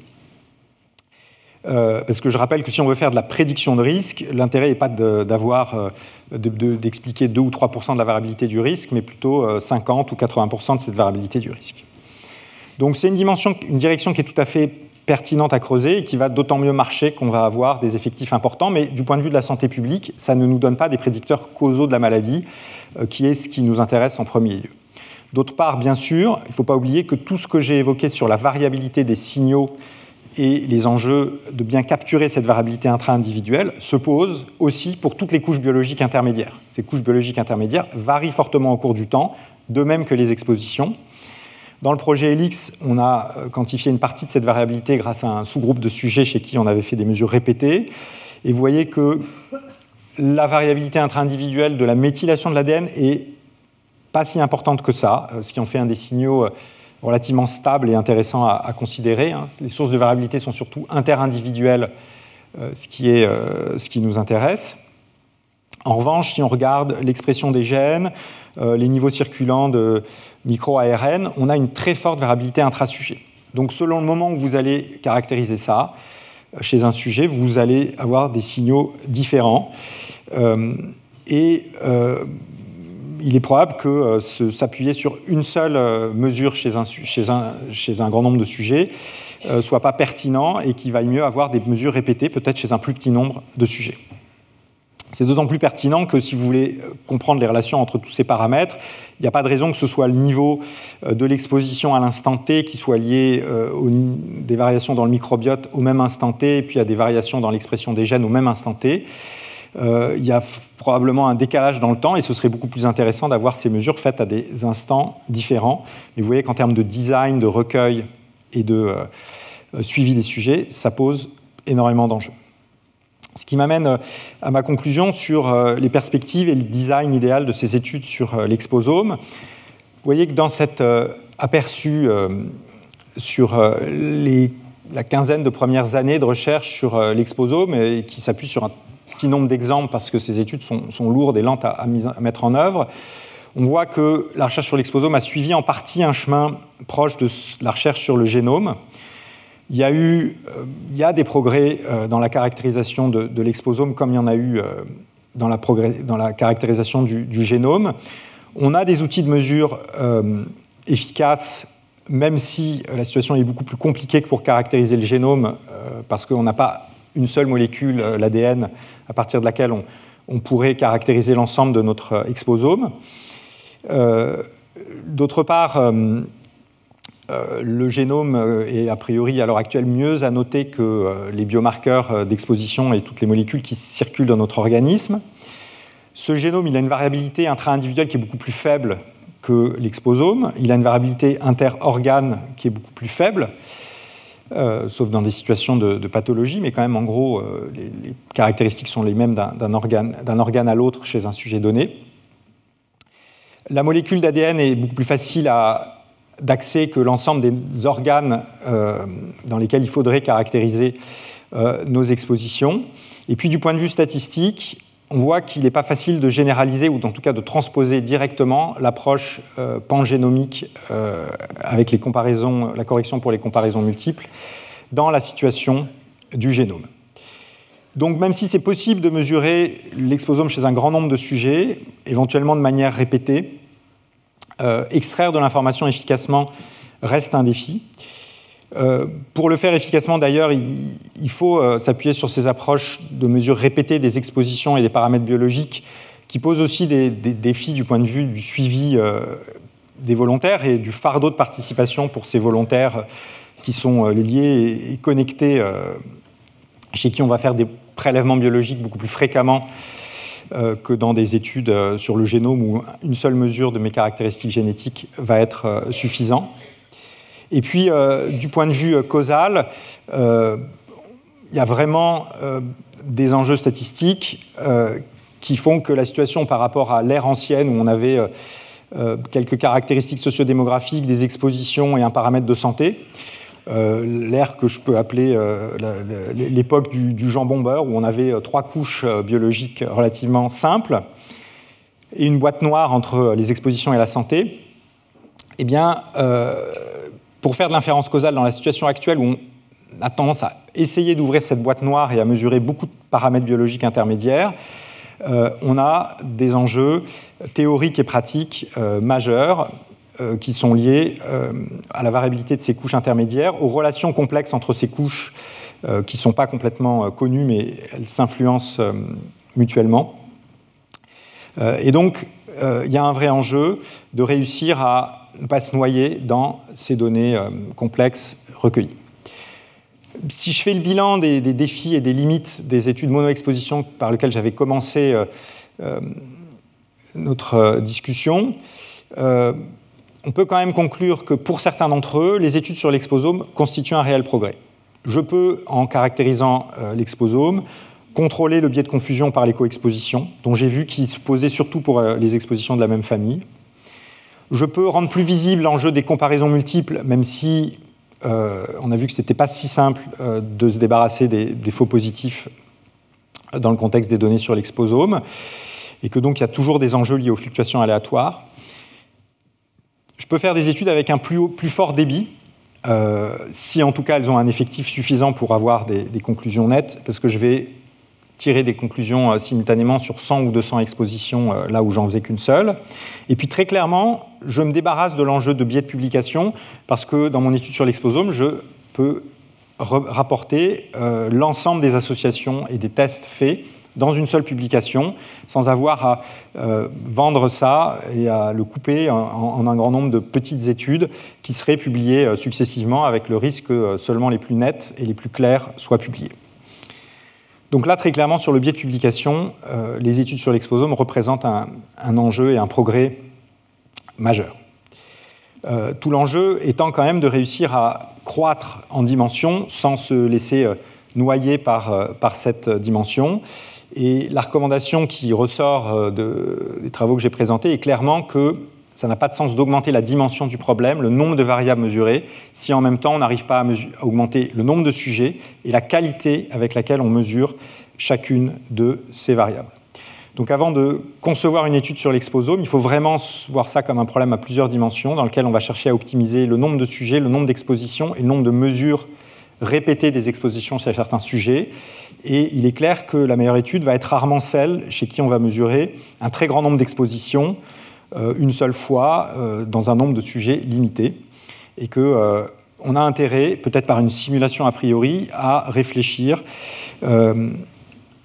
au bon design et notamment au nombre de répétitions idéales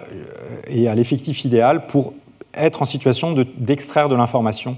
de cette étude complexe sur les liens entre exposome et, santé. Voilà, je voudrais juste résumer euh, les, grandes étapes de cette recherche sur l'exposome ou sur la santé environnementale en général et, ouvrir les, enjeux. on voit qu'il y a des enjeux encore de quantification des, expositions, mais sur lesquels il y a des progrès euh, rapides qui sont, qui sont faits,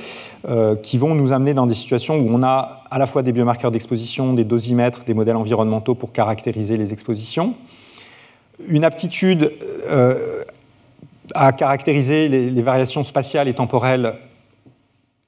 et sociodémographiques des expositions. Là, clairement, on est sur la bonne voie. le rêve qui va prendre plus de temps à se concrétiser, de mieux caractériser les mécanismes intermédiaires euh, par lesquels les facteurs environnementaux agissent sur la santé.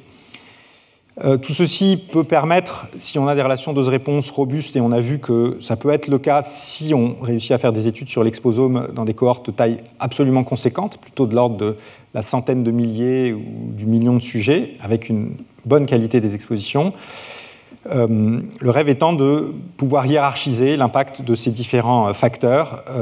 sur la santé en termes de, fardeau de maladie, pour à terme aussi identifier des façons d'agir sur l'exposome et de limiter les expositions les plus nocives.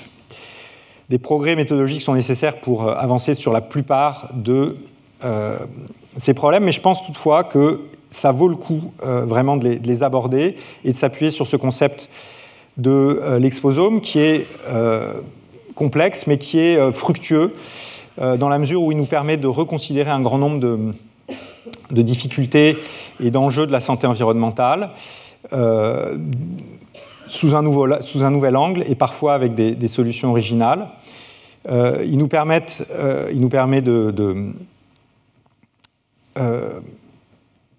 d'espérer réussir à, caractériser simultanément l'effet d'un grand nombre de facteurs si euh, on, ne se laisse pas euh, piéger par euh, le problème de la variabilité des, temporelle des facteurs et qu'on adopte des solutions, et notamment liées à la mesure répétée des expositions. Il faut admettre qu'il y a d'autres approches alternatives. Et l'une d'entre elles que je voudrais mentionner juste en terminant, c'est celle qui consiste à mesurer non pas une exposition, mais un grand nombre de paramètres de santé à la fois. C'est l'approche Outcome Wild proposée par euh, Van der Velde, pour lesquels certains des biais que j'ai évoqués ici euh, ne se posent pas. Et face à ces problèmes de haute dimension, si il est clair qu'il faut continuer à s'appuyer sur des outils statistiques, euh, il a aussi la nécessité absolue de discuter entre les grandes disciplines qui peuvent contribuer à la recherche en santé environnementale, et notamment entre épidémiologie, toxicologie, biologie moléculaire, pour réduire la dimension de ce problème. Voilà, merci beaucoup pour votre attention. C'est la fin de ce cours sur l'exposome. Retrouvez tous les contenus du Collège de France sur www.colège-2-france.fr.